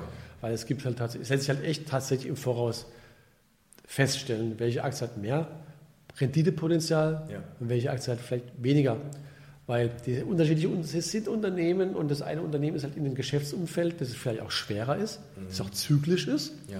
Zyklisch heißt, es geht nach jedem Hoch geht es auch wieder runter. Wenn es runter geht und die Gewinne wieder nach unten gehen, ja. Ja, Ölpreis oder was weiß ja. ich, ja, dann schmilzen auch deine Kursgewinne wieder dahin. Das ist, das ist einfach so, ja.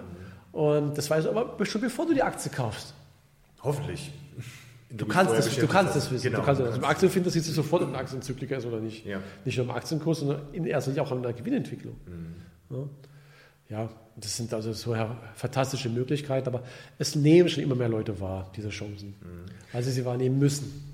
Wie, wie, siehst du das jetzt? Also ähm, ihr habt ja ganz am Anfang habt ihr ja mit der, mit der Consorsbank äh, zusammengearbeitet, wenn ich mich nicht irre.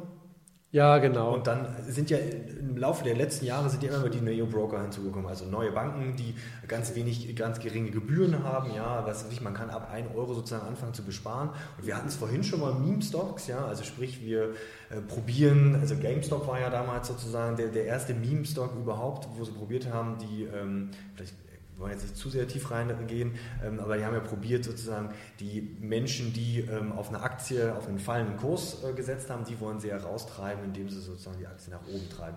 Siehst du da vielleicht in, in diesen Neo-Brokern auch durchaus eine Gefahr für, für Menschen, die jetzt neu an den Aktienmarkt kommen? Komme ich gleich drauf. Zuerst, wir sagen, gib mir mal doch mal diesen Preis da. Weil wir müssen jetzt, du hast jetzt was von der Consorsbank oder der Daniel, du hast von der Consorsbank erwähnt. Du erstmal hier ins rechte Licht rücken, um was es da geht. Ja. Also, also, aufpassen. Und das, das, jetzt, jetzt geht es nochmal kurz zum Aktienfinder ja, zurück gerne. und dann ich beantworte dann deine Frage ja. später. Ja? Klar. Also, das Fantastische ist, wenn du Mehrwert schaffst, dann öffnen sich dir neue Türen, ja. Wo du also vorher überhaupt nicht dran gedacht hast. Mhm. Ja? Dieses Shutterdepot ist auch ein Beispiel dafür. Also eigentlich finanziert sich der Aktienfinder ja durch die sogenannte Vollmitgliedschaft. Das heißt, wir haben da so eine Webseite und auch wenn du einfach nur nicht registrierst, einfach als Gast drauf gehst, kannst du schon eine Menge sehen. Mhm. Wirklich eine Menge. Stimmt. Wir haben immer verstehen. interne Diskussionen, wenn ich zu viel zeige. naja, und ähm, die Leute, die alles sehen wollen, die bezahlen halt, okay. Und läuft auch so weit und das ist immer unsere Haupteinnahmequelle. Mhm. Dann habe ich irgendwann mit dem Startdepot angefangen. Und es gibt jetzt so etwas sogenanntes Affiliate. Das heißt, da hast du so einen Link ja. und wenn über diesen Link kommst du zu dem Broker und wenn du dann ein Depot eröffnest, dann kriegst du eine Provision. Mhm. Verdienst du, kannst du auch dein Geld verdienen. Ja. Diese ganzen Finanzinfluencer, die haben im Regelfall kein Produkt, die verdienen allein durch Affiliate, also durch diese Provision, Geld. Mhm. Haben wir überhaupt nicht gemacht. oder ich, als ich am Anfang alleine war, die ersten eineinhalb Jahre. Und dann irgendwann, aber da gab es halt das Starterdepot. Und dann hat er so viele Leute angezogen, die gesagt die, ja, wo kaufe ich jetzt eine Aktie? wo, wo kann ich das Produkt kaufen? genau. Und ich hatte ja bereits das Depot, was ja ein Echtgelddepot ist. Ich hatte ja bereits ein Depot. Ja. Ich, äh, ich habe das hier bei der Consorsbank. Genau. Das war damals ich Fall. Ne? Consorsbank, nicht ja. Consorsbank, genau. Und äh, die Consorsbank war zu dem damaligen Zeitpunkt, also das war meine ehrliche Meinung, und das, deshalb hatte ich es ja auch da so die beste Bank. Und wir hatten einen super Draht, den haben wir auch heute noch zur Consorsbank. Also wir konnten dann auch sagen, ja, kannst du nicht die Aktie sparplanfähig machen und die noch und so. Stimmt, ne? stimmt, also ein eigener Ansprechpartner am Telefon, ja, die Aktie ist cool und die würde ja. ich so gerne analysieren und so. Ja. Dann hat er das intern weitergegeben und haben die, diese Aktie sparplanfähig gemacht. Die REITs zum Beispiel, die, die ersten REITs sparplanfähig waren. Genau. Das war super, das war richtig cool. Die Community fand es auch richtig, richtig geil, ja. weil die Bank richtig mitgegangen ist mit dem Fonds. Die ist richtig mitgegangen. Das ist eine coole Sache und so. Mhm. Ist eine Win-Win-Win-Situation für alle gewesen. Also eine Win-Situation für diejenigen, die an die Aktie herangeführt worden sind, ja. denen das richtig also möglichst objektiv gezeigt worden ist, ohne Schaumschlägerei und so. Eine Win-Situation für den Aktienfinder. Die Leute haben natürlich hey, mit Aktienfinder kann ich echt die Spreu vom Weizen trennen. Eine Win-Situation für den Broker, die dann, die eine Auswertung gemacht haben und gesagt haben, echt, das sind Leute, die interessieren sich echt für, das sind keine Depotleichen, die interessieren sich echt für einen langfristigen Vermögensaufbau. Die richten echt Sparpläne ein und so. Ne? Ja, klar. Weil du und, das ja selber auch mit Sparplänen gemacht hast. Das und dann bin ich, habe ich gedacht, hey cool, dann machst du jetzt eigentlich, dann machst du jetzt Folgendes, dann biete doch einfach diesen Link an. Du, du erleichterst ja den Leuten erstmal dann äh, sowieso, ein Link ist jetzt keine große Sache, ja, aber ja, dann haben, sie, da haben sie den Link, dann kriegst du Provision und dann reiche ich, reiche ich die Provision weiter und spendiere den Leuten, über die ich die Provision gekriegt habe, eine Vollmitgliedschaft kostenlos im Aktienfinanz, anstatt dass sie es bezahlen müssen. Mhm. Ja? Dann haben wir es so gemacht, dann haben wir ein Starterpaket geschnürt. Gab es auch nie vorher. Ja. Das war dann eine Win-Win-Win-Situation. Das gibt es bis heute und jetzt kommen wir langsam zu dir, äh, zu deiner Eingangsfrage. Wegen Trade Republic, Neo Broker, Scalable ja, ja. und so. Ne? Das, sind ja die zwei, das sind die zwei großen in Deutschland. Äh, dann kam irgendwann die um die Ecke und haben äh, noch günstiger unter anderem Aktiensparpläne angeboten. Das sind bis heute die günstigsten. Nicht ganz unumstritten mit dem Geschäftsmodell. Mhm weil du kaufst nicht direkt an der Börse. Es gibt diesen Payment for Order Flow. Mhm. Äh, die haben ähm, ja, äh, die haben außerbörslichen Handel, GetEx, TradeGate, Lang und Schwarz, ja. je nachdem, welcher, äh, welchen Neo-Broker oder so sich handelt, ja. haben die ihren, ne, ihren Kooperationspartner, denen leiten die dann die äh, Orders hin mhm. Und die wiederum verdienen an den Orders und, und dann kriegen diese Neo-Broker eine Rückvergütung und können deshalb ihre eigenen äh, Kosten oder die Ordergebühr, offiziellen Ordergebühren mhm gering halten. Das ist immer die Frage, ja, ist aber der Ausführungskurs genauso gut wie der an der Börse? Ja. Dann die sagen die, ja, wir orientieren uns ja an, an der Xetra zum ja. Beispiel und so, bei den öf öffentlichen Zeiten.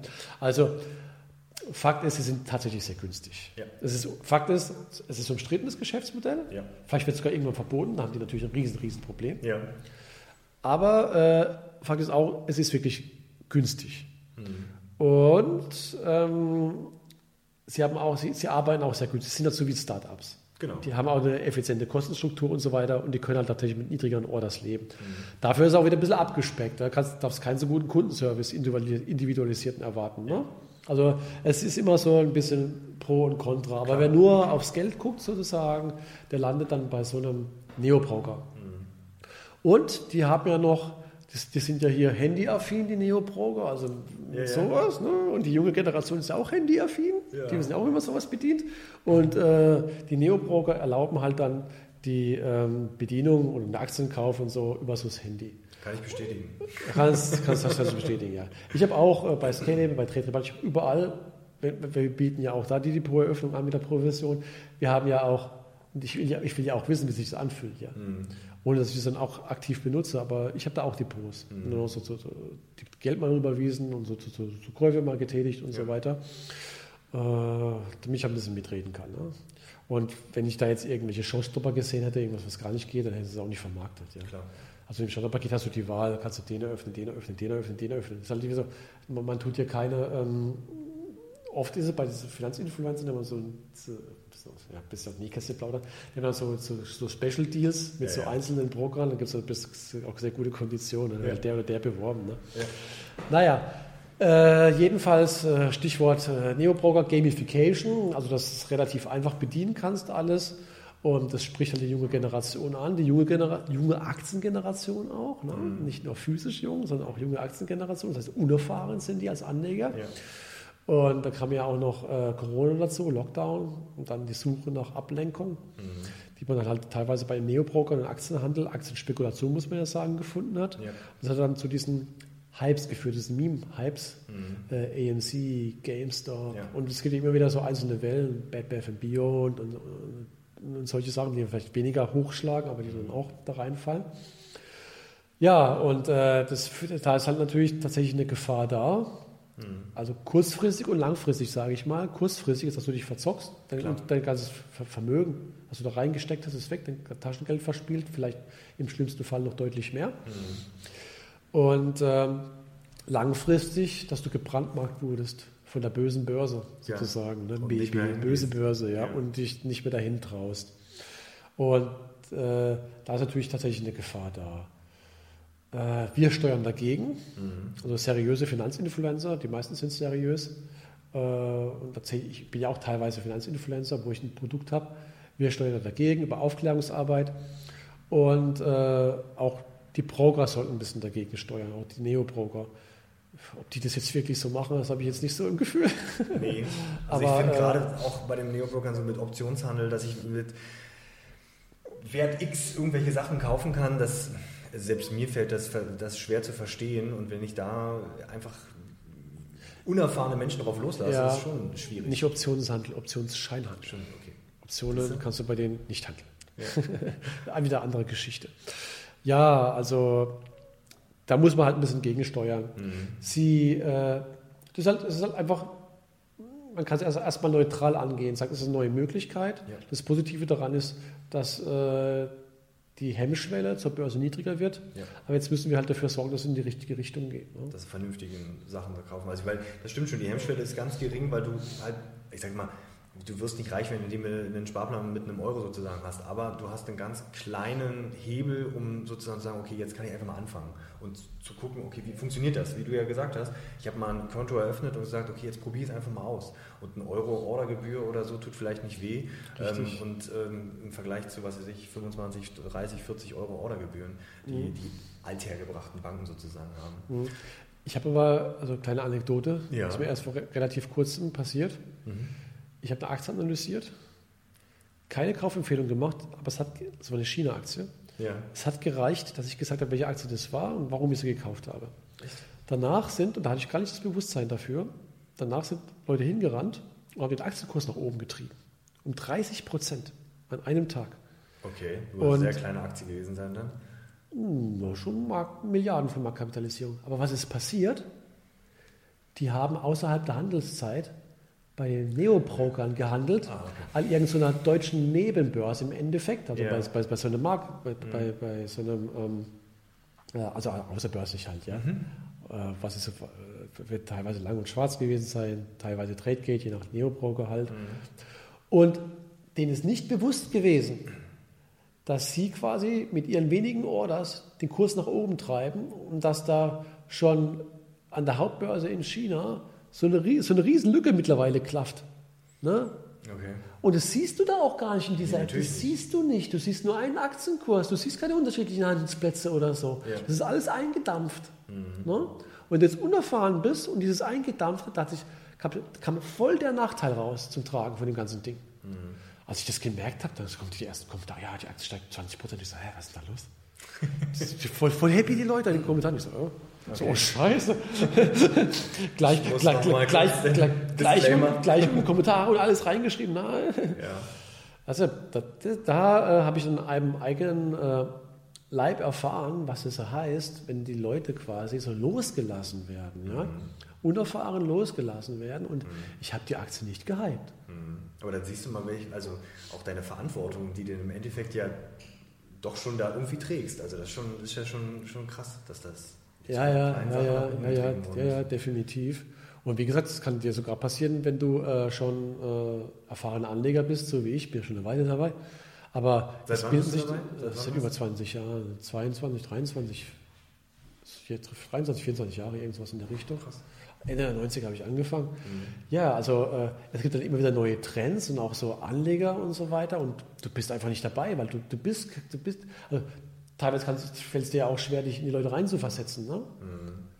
Und dann gehst du gehst halt von dir aus ganz automatisch. Ja. Und es ist eh dein Anspruch, dass die Leute sich nochmal Gedanken machen sollen. Okay. Du sagst es auch oft genug. Aber trotzdem. Ne? Wie, wie, stehst du dem, dem Thema so, ist ja in aller Munde, NFTs, äh, Ethereum, Bitcoins etc.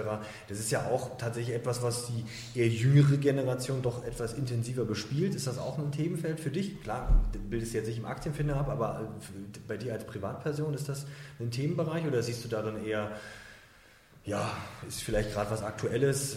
Kann ich das mit dem neuen Markt damals vergleichen, dass da irgendwann die Blase zum Platzen kommt? Was ist da so deine, deine Einschätzung, sage ich jetzt mal? Also es gibt Parallelen zum neuen Markt, es gibt auch gewaltige Unterschiede. Parallel zum Markt ist sicherlich, dass damals haben Leute Dinge gemacht, die sie nicht verstanden haben. Heute, macht, heute tun sie es wieder.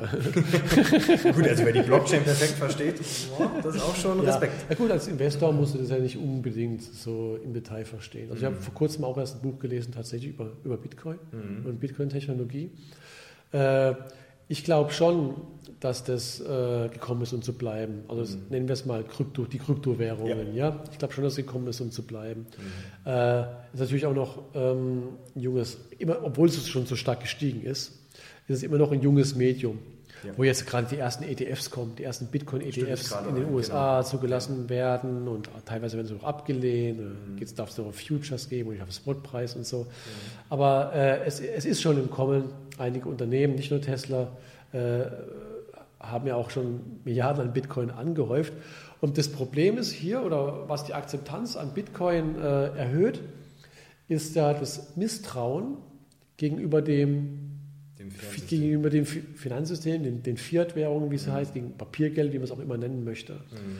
Weil die Leute kriegen schon mit, also jetzt natürlich auch die, durch die Inflation, aber sie kriegen auch schon mit, dass die Zinsen, die sind so niedrig macht die EZB eigentlich den Job, was sie tun sollte, nämlich für Geldwertstabilität sorgen, oder finanziert sie eigentlich nur diese europäischen Länder und hält irgendwie die EU über Wasser mhm. als Finanzkonstrukt? Ja? Hä, komisch, in den USA haben wir auch Nullzinsen. Hä, in Japan auch? Mhm. Was? Schon seit Jahrzehnten? Ja, muss Geld nicht eigentlich einen Preis haben? Schmeißen nicht die ganze Zeit immer mehr Geld auf den Markt? Mhm. Ja, ist es nicht so, wenn es immer mehr Geld gibt, aber die Waren sich nicht so erhöhen, ja. muss ja nicht das Geld zwangsläufig ja. weniger wert werden? Ne? Mhm. Ja, alle, alles so Sachen, das sind einfach berechnete Zweifel. Das, das, kriegen die Leute auch, ohne einen Finanznobelpreis zu haben und, äh, oder BWL, aber die kriegen das schon mit. Klar. Und äh, dann versucht man irgendwie auszuweichen. Früher ist man in Gold gegangen zum Beispiel Edelmetall oder so, aber Edelmetall ist halt schwer äh, zu stückeln, wenn du mal davon eine Wurst kaufen musst, für Gold zu stückeln oder so irgendwie. Ja. Und ähm, gab ja auch der Gesetzgeber hat gesagt, anonym kaufen ist nicht mehr. Mhm. Für, für, noch für 10.000 äh, Euro Gold anonym kaufen, jetzt noch für 2.000, ne? mhm. ne, alles gesenkt worden. Ja. Bitcoin, das sind auch noch die Bitcoin ist gemacht, zum, zum die Kryptowährungen sind gemacht, um das Ganze anonym zu machen. Mhm. Ne? Äh, haben ja das auch teilweise einen schlechten Ruf, weil hier Trojaner, Ransomware, ja, ja. überweis mir mal einen Bitcoin dahin, dann ja. schalte ich dich wieder frei oder dann gebe ich dir den Schlüssel oder so. Aber äh, es, ist, es, es passt halt einfach sehr gut als Antwort in die heutige Zeit. Mhm. Das, wir haben großes Misstrauen mhm. und das ist auch ein berechtigtes Misstrauen gegenüber den, ähm, sage ich jetzt mal, staatlich, staatlich ähm, gemanagten Finanzen. Es ist halt mhm. einfach so, dass die Nationalbanken mittlerweile nicht weniger für Geldwertstabilität sorgen, sondern eher fiskalpolitisch tätig sind. Und das ist eigentlich nicht ihre Aufgabe. Ja. Das ist eigentlich nicht ihre Aufgabe und äh, die, die Nebenwirkungen des billigen Geldes, die sehen wir jetzt halt nach und nach. Ne? Jetzt gerade aktuell. Ja, ja, das wird auch immer stärker kommen. Mhm. Also ich 2012 äh, eine Wohnung gekauft. Mhm. Glückwunsch zu diesem Zeitpunkt. Wie bitte? Glückwunsch für diesen guten Zeitpunkt in der Rückschau betrachtet. Ja, ja, genau. Und die ist jetzt mittlerweile viel mehr wert geworden und die Zinsen gehen immer weiter runter. Mhm. Äh, ich habe schon damals Kredit aufgenommen. Ich dachte, nee, ich verkaufe die Aktien nicht. Ich nehme Kredit auf, ja. ist doch klar. Ja. Also das ist nicht, dass ich jetzt empfehle, Leute, Leute macht Schulden und kauft davon Aktien, auf keinen, auf keinen Fall. Aber ich habe damals ja schon einen gewissen Erfahrungsschatz gehabt. Mhm. Und damals waren die Zinsen noch, muss ich noch 3,3 Prozent zahlen. Ja. Ne, Zins. Jetzt wieder gerade verlängert, zehn Jahre sind ausgelaufen, Zinsfestbindungsfrist oder wie das heißt. Mhm. Und jetzt ist er dann in 1 mit niedrigen äh, 1, irgendwas, 1,2 ja. oder 3 oder irgend sowas dann, mhm. dann davor. Ja. Das, Geld, das Geld ist so billig. Und für diejenigen, die die Sachwerte schon haben. Die also Schulden haben oder so, ist das natürlich super, ja. Ich habe nicht einmal eine Sondertilgung gemacht, nicht einmal. Dachte, warum soll ich eine Sondertilgung machen? Bitte nicht blöd, ja. Mhm. Das ist jetzt alles sehr provokant äh, formuliert, Klar, ja. Ich, also, also, wer sich, wer sich, wer, wer sich äh, Schulden zu haben, ist, äh, ist natürlich auch so ein Gefühl, ja. Fühle ich mich mit Schulden wohl ja. oder fühle ich mich mit Schulden nicht wohl? Mhm. Normalerweise ist es immer gut, keine Schulden zu haben. Es war immer in der gesehen immer gut, so eine, Sondertilgung zu ja. machen, weil das Geld halt immer teuer war. Das Aber das Geld, Geld ist nicht mehr teuer, sozusagen. Ne? Und da, da, ist, da ist eine Schieflage. Und äh, zurück zu Kryptowährungen, das sehen die Leute. Und die Leute vertrauen dem Geld nicht mehr und die flüchten jetzt halt in Sachwerte. Jetzt kann man sich natürlich, ist Bitcoin ein Sachwert? Das ist irgend so was Digitales mit 1 und 0 und die anderen. Kryptowährungen auch. Aber das Schöne bei den bei Bitcoin und Co. ist halt, dass man im Gegensatz zu den äh, Notenbanken das nicht beliebig vermehren kann, weil es in den Algorithmen dieser Blockchain halt festgelegt ist, mhm. dass es nur eine gewisse Menge gibt, die geschürft werden kann, beispielsweise beim Bitcoin. Ja. Und da ist das Vertrauen da. Also die Leute vertrauen wenig, die, die Leute, die vertrauen mehr den äh, technischen Aspekten von der Blockchain und so, so wie es umgesetzt ist, den, den Entwicklern sozusagen, den, den Entwicklergemeinden. Die jeder, auch keiner kennt so wirklich, ja, beim Blockchain, ja, bei Bitcoin. Genau, man weiß auch nicht, wer es ins Leben gerufen hat. Ja, genau. Über ja nur das Synonym. Aber sie vertrauen mehr dem, als dass sie Finanz, äh, finanziell, finanzstaatlichen Institutionen vertrauen. Ja. Ja? Auch wenn sie formal unabhängig sein sollten von der Politik. Äh, das ist natürlich äh, ein Offenbarungseid für die Politik, ganz klar. Mhm. Und wenn wir diese Probleme nicht hätten, dann gäbe es auch nicht so den Rand, glaube ich, auf die Kryptowährung. Mhm. Aber äh, wir haben ihn. Ich habe äh, auch ein gewisses Vertrauen in die, äh, ja, sage ich jetzt mal, halbwegs etablierten Kryptowährungen. Äh, ich habe da auch investiert drin. Mhm. Ist, halt, ist halt nicht für jedermann. Also diese Volatilität ist ja krass. Ja. Also glaub, an einem Tag 5% hoch, am nächsten Tag 5% ja, ja. runter und so wie eine Tesla-Aktie oder in, die, in, in, der Richtung. Ne?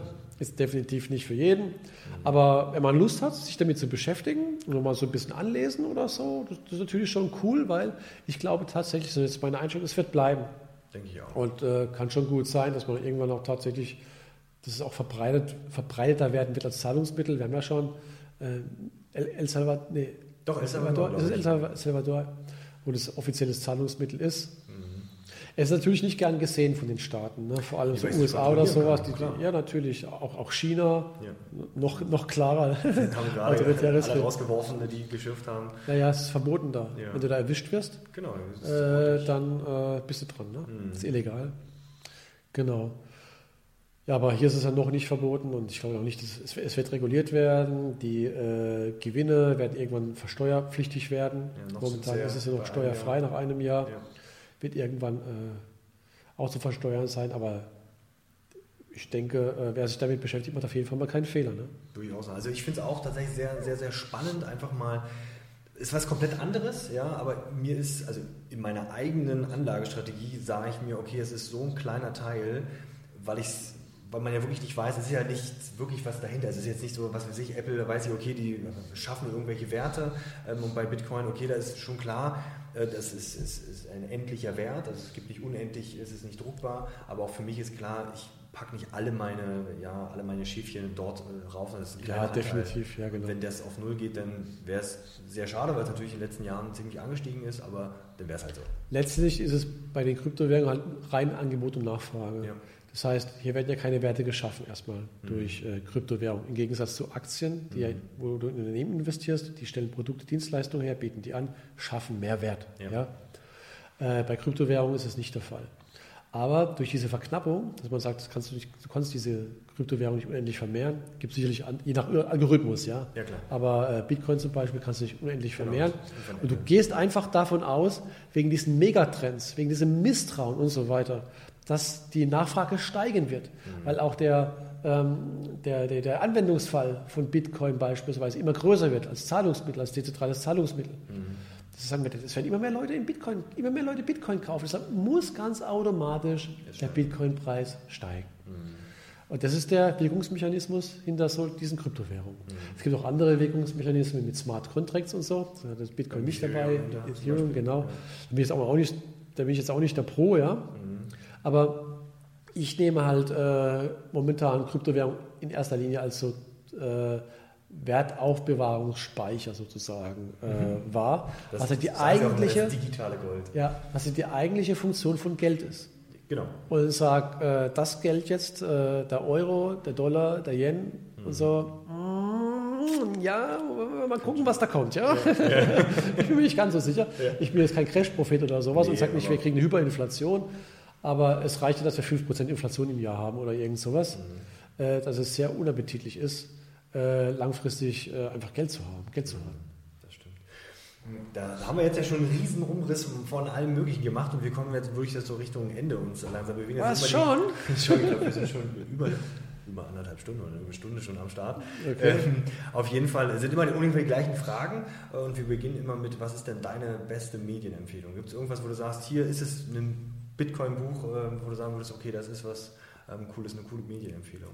Ach so, es, es, es muss hier um, äh, es muss um Fachliteratur gehen, oder? Nee, du kannst auch sagen, okay, das ist der tollste Film, den ich in letzter Zeit gesehen habe. Irgendwas, so, wo du sagst, hier, das ist so. was, wo ich sage, das ist eine gute Medienempfehlung. Kann so, auch nee, also YouTube-Kanal sein, neben ja, also ich, ich, komme jetzt nicht mit Squid Game oder so.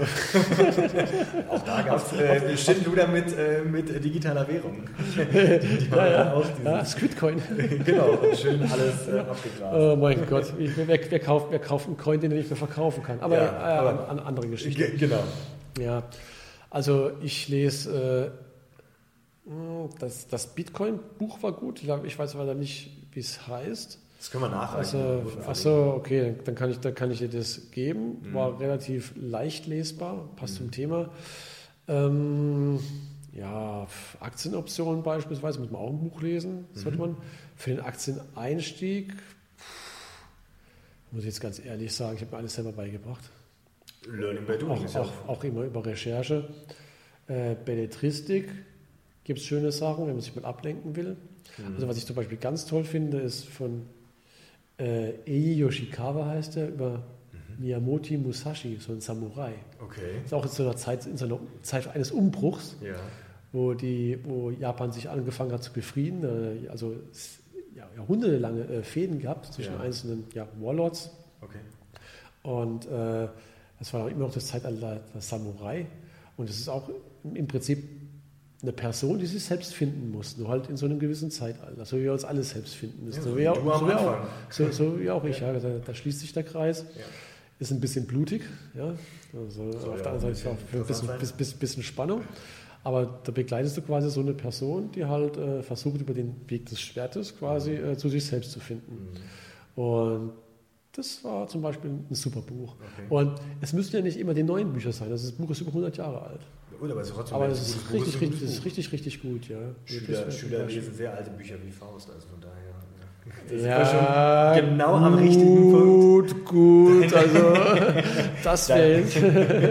ja, Deine- gut, Faust habe ich nicht gelesen, aber ich weiß auch, dass die, Musstest du Lei- noch in der Schule die, Leiden, oder? die Leiden, nee, das nicht, aber ich, die Leiden des jungen Werther, Muss ich auch lesen. das muss ich lesen. gleichen Betonung auf muss. Aber man ändert, man ändert das seine Einstellung. Wenn ich es heute lesen würde, wäre es vielleicht was komplett anderes. Eine andere Wahrnehmung. Also ich muss auch Aber- sagen, ich, hab, ich lese jetzt sehr, sehr viele Bücher, ähm, hauptsächlich Sachbücher, aber hätte, hätte, ich das vor, hätte ich das meinem früheren Ich vor 10, 15 Jahren gesagt, hätte mir ein Vogel gezeigt.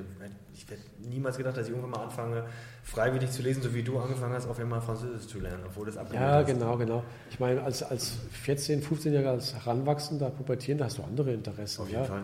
Als äh, sowas. Aber es steht dann auf dem Lehrplan. Aber es gibt richtig coole Bücher. Also noch was, was auf dem Lehrplan steht, was ich richtig, richtig geil fand. Ja. Und ich glaube, viele Schüler finden das gut. Zwei Bücher sogar, die auf dem Lehrplan stehen, soweit ich weiß. Das eine ist Schachnovelle Aha. von äh, Stefan Zweig. Äh, kennst du nicht? Nee. Oh mein Gott. Okay. Bildungslücke. Bildungslücke. Also, also lesen. Und das andere ist das Parfüm. Ja, das habe ich auch gelesen, na klar. Von, Weiß ich nicht. Aus dem Kopf, weiß ich wirklich nicht. Ich bin auch gerade, wie heißt der nochmal? Das Parfüm von Patrick Süßkind. Stimmt. Ja, Wir, wir reichen es nach. zwei Es sehr, ist auch gute, schon spät. zwei sehr gute Bücher. Zwei sehr gute Bücher. Also die kann ich auch uneingeschränkt empfehlen. Also die sind vor allem Schachnovelle. Mhm. Habe ich mehrfach gelesen. Hat mich also echt vom Sockel gehauen. Okay, das hole ich nach. Also, also wirklich, wirklich super. Und was ist deine beste Erinnerung an Schule, wenn wir jetzt schon mittendrin sind an Schule? Oh, viele gute Erinnerungen. Also die Schulkameraden in erster Linie, Ja. Mhm. Spaß. Ich habe auch viele gute Lehrer gehabt. Natürlich die, die Lieblingsschulfächer, Geschichte hat mich interessiert, Ja? Politik hat mich interessiert. Ja, das fand ich, ich fand Geschichte immer sehr interessant. Also man kann viel, viel über Geschichte lernen. Sie wiederholt sich nie eins zu eins, Mhm. aber weil wir alle Menschen sind und immer die gleichen Antriebe haben, Ja. wiederholt sie sich so mit unterschiedlichen Schattierungen und Färbungen. Okay. Und äh, kannst auch viel in die heutige Zeit mitnehmen. Also auch, wir haben ja heute auch Probleme, ganz, ganz viele gesellschaftliche Probleme.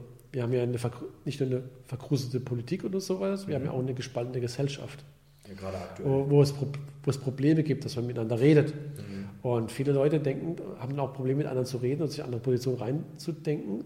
Teilweise auch, die haben gar nicht mehr willens, weil sie glauben, was ich denke, ist ja eh richtig. Ja. Die Weise mit Löffeln gefressen oder so. Das ist eine ganz, ganz gefährliche Entwicklung. Mhm. Also all, und äh, immer wenn man glaubt quasi, man stehe über den Dingen, dann ist man nicht mehr so weit weg von so einer, so einer autoritären Ja. Grundhaltung, ja? die dann auch ganz böse ins Auge gehen kann. Weil viele Diktaturen oder so weiter sind ja aus einem höheren Zweck quasi geschaffen worden, Ja, ja, ja. und dann endet es dann im Stalinismus oder was weiß ich wo, Ja. Und das ist halt sehr problematisch. Ähm, wenn du dir selbst, entweder dir selbst ein vergangenes äh, Ich oder ein zukünftiges Ich einen Rat geben würdest, was würdest du dem, dem jungen oder dem etwas älteren Thorsten mitgeben? Ach, ja, geh, geh weiter deinen Weg, ja, mach deinen Weg. Das Problem ist ja immer, wenn die Eltern glauben, sie wissen es besser und sagen, ja, Junge, tu das nicht oder, oder, oder so irgendwie. Ja. Du musst, du musst es lernen, du musst auf die Schnauze fallen, du musst die ganzen Ja. Umwege gehen, das, das, das ist einfach so. Äh, es ist cool eigentlich, wenn du relativ früh auf die Schnauze fällst. Äh, ich hatte zum Beispiel, ich komme aus einem relativ behüteten Elternhaus und das ist dann eher problematisch, deinen eigenen Weg zu finden, mhm. äh, wenn, du da, wenn du da auf dem roten Teppich laufen kannst. Ne? Mhm. Man muss also nach links oder rechts abweichen. Jetzt nicht so, dass ich es so super, äh, war nicht reich, ja? Ja, ja? aber es hat gereicht, dass ich zum Beispiel nicht früh shoppen musste unbedingt, so, mhm. solche Dinge oder ja. du musstest halt nicht kämpfen. Mhm. Also wenn du kämpfen musst relativ früh, glaube ich, dann äh, ist nicht, also sollst schon deine Kindheit haben, klar. Also, Ganz wichtig, klar. Aber ähm, dann äh, hast du halt nicht diesen Luxus, quasi in der Hängematte irgendwo zu liegen oder einfach die Dinge. Zum Beispiel war es so, mein Vater hatte gesagt gehabt, ja, mach doch eine Banklehre, das ist schon was ordentliches, kannst du immer wieder drauf zurückgreifen. Ja, ja toll. äh, nach, Nachhinein war es halt zwei verlorene Lebensjahre, mehr oder weniger. Ja. Weil du halt nicht früh genug gewusst hast, was du eigentlich willst. Wenn du aber halt sozusagen äh, wenn du halt für dich so, relativ früh für dich selbst sorgen musst und so, mhm. dann äh, hast du halt nochmal eine andere Wahrnehmung auf der Welt und dann glaube ich, dann findest du deinen eigenen Weg früher, mhm. notgedrungen. Ja. Weil ich, ich finde, einen Aspekt, den ihr gerade gesagt hast, ist, dass dieses, okay, man muss auch mal auf die Schnauze fallen. Da muss ich ganz ehrlich sagen, da finde ich, das ist irgendwie auch so ein bisschen Aufgabe von Schule, dass man sagt, okay, wir sind hier in einem Rahmen, du darfst mal fallen. Und Schule ist in, im Rahmen irgendwie dafür da, dafür zu sorgen, dass du nicht komplett auf die Schnauze fällst, aber hier dürfen Fehler auch mal erlaubt sein. Das ja, ist durchaus das ist sehr progressiv. Das ist sehr progressiv, weil normalerweise funktioniert Schule genau andersrum. Ich weiß. Normalerweise funktioniert viele Aber Schule wir sind so. Ja hier, um das ah, anders zu machen. Null Fehler, prima. Eins plus mit Sternchen. Genau. Oh, du hast Fehler gemacht. Nee, nee, nee, nee. nee. Ja, ja, das ist ja auch äh, Aufgabe dieses Kanals, dass man vielleicht sagt, dass man. Im, Leben, Im Leben geht es nicht um Fehlervermeidung. Nee, auf keinen Fall. Im Leben geht es darum zu lernen. Ja, und das lerne ich Und du lernst durch man sagt ja auch früher, man lernt durch Schmerzen. Ja, je, ja. je, mehr es wehgetan hat, umso mehr ist hängen geblieben. Ja, ne? Weil umso eindringlicher wurde der Moment. Genau. Auf jeden Fall. Hm, wir hatten vorher äh, im letzten Interview, das haben wir hier nochmal ähm, verlinkt, hatten wir die Tina äh, Simon zu Gast. War sehr intensiver Bildungstalk. Ähm, und die hat eine ganz spannende Frage ähm, gestellt. Das mal, kommt immer eine Frage für den, vom letzten Gast. Aha. Und die äh, hat gefragt, also dann an dich, ohne dass er wusste, dass du kommst, ähm, was muss KI KI bestimmt ja irgendwie unser Leben oder wird auch in den nächsten Jahren unser Leben bestimmen. Was müssen wir als Menschen KI an Werten mitgeben oder müssen wir den überhaupt Werten mitgeben? Äh, da würde ich eigentlich sagen, es ist, da, da, da, versucht man quasi so einen, Sicherheits, so, so, so einen Sicherheitsgurt äh, einzuzäunen in die KI oder so. Eigentlich macht die KI nur das, was die Programmierer bzw. die Algorithmen, äh, sie macht nur das, was die Algorithmen hergeben. Ja. Es soll natürlich ein selbstlernendes System irgendwie genau. werden, aber die Grundlagen schafft ja immer noch der Mensch genau. von dem ganzen Ding. Ja. Das heißt, in erster Instanz ist ja der Mensch dafür verantwortlich, äh, ob diese KI vielleicht irgendwann irgendwelche Dinge macht oder missbraucht wird. Ich sage es ja. mal so. Ja? Ähm, so ähnlich wie mit Waffen. Mhm. Ja, Du kannst, könntest jetzt die Frage stellen, kannst du nicht so eine intelligente Atombombe bauen oder sowas? Ich, ich fühle das mal ein bisschen absurdum, ja. Mhm. Die äh, nur gezündet wird, wenn sie keinen Schaden anrichtet. Ja. Oder eine Pistole, die nur dann, äh, die, die, sich nur dann auslösen lässt, wenn du nicht auf einen Menschen zielst oder auf ein Lebewesen. Mhm. Macht irgendwie keinen Sinn. Ne? Ja. Wenn du sozusagen Blödsinn. Mhm. Bei, einem, bei, einem All, bei, bei äh, künstlicher Intelligenz ist es erstmal nicht ganz so eindeutig, weil äh, da gibt es ja, das ist ja erstmal nur eine technische Beschreibung von irgendeinem Mechanismus, der irgendwie ja. abläuft, aber der hat ja ganz viele unterschiedliche Verwendungszwecke. Mhm. Und ähm, da ist zu sagen, ich will jetzt in alle möglichen Verwendungszwecke einen Sicherheitscode einzubauen, der quasi ethische Standards, ja. die, die, über, über, die du wunderschön philosophieren kannst, genau. berücksichtigt. Ja. Äh, das halte ich einfach für nicht praktikabel. Okay. Ich wüsste nicht, wie man das machen sollte. Ja? Es ist schon schwer genug, dass die künstliche Intelligenz äh, bei dem speziellen Anwendungsbereich, für den sie programmiert ist, da auch eine künstliche Intelligenz aufweist. Ja. Ja? Wo man, wo man sagen kann, okay, da funktioniert irgendwas. Okay. Aber jetzt noch darüber sagen, die soll jetzt auch noch Immanuel Kant simulieren oder so irgendwas, ja. ja? Oder Schopenhauer okay. und es dann auch noch irgendwie abwichten und so. Ja. Äh, nee, ich glaube, das wäre eine totale Überforderung. Mhm. Also ich glaub, das muss wahrscheinlich immer noch der Mensch tun. Mhm. Missbrauchspotenzial gibt es immer. Also die Frage ist nicht dumm. Die Frage ist nicht ist, dumm, ja. aber, ja. aber man muss halt gucken, also wenn es jetzt einfach irgendwie umzusetzen wäre, ich würde sagen, ja, es gibt zwei Probleme. Ja. Das, das, erste Problem ist, ähm, was ist denn richtig, was ist denn falsch? So eine wer Ethik. Legt's fest? Ja, wer, wer legt es wer legt's fest? Ja. darüber kannst du, kann man äh, diskutieren, bis man Bart hat, bis alle Beteiligten Bart haben und man hat sich nicht geeinigt. Das heißt, kannst du ja schon irgendwo kaum machen. Willst, und das dann darüber hinaus, das Zweite, du willst es auch noch einer künstlichen Intelligenz überlassen. also ja. äh, glaube ich nicht, dass das funktioniert. Okay. Ähm, und eine Frage für den kommenden Gast deinerseits. Äh, boah, da muss ich jetzt mal schwer überlegen. Äh, sehr spontan. Puh. Könnte jetzt die erste Stelle sein. Wart mal ab. Wir machen mal einen ganz kurzen Cut und ich komme gleich wieder. Ich habe nämlich was aufgeschrieben. Moment. Okay. Ich habe nämlich tatsächlich das vorhin gelesen, aber ich habe jetzt vergessen. Alles gut, alles gut.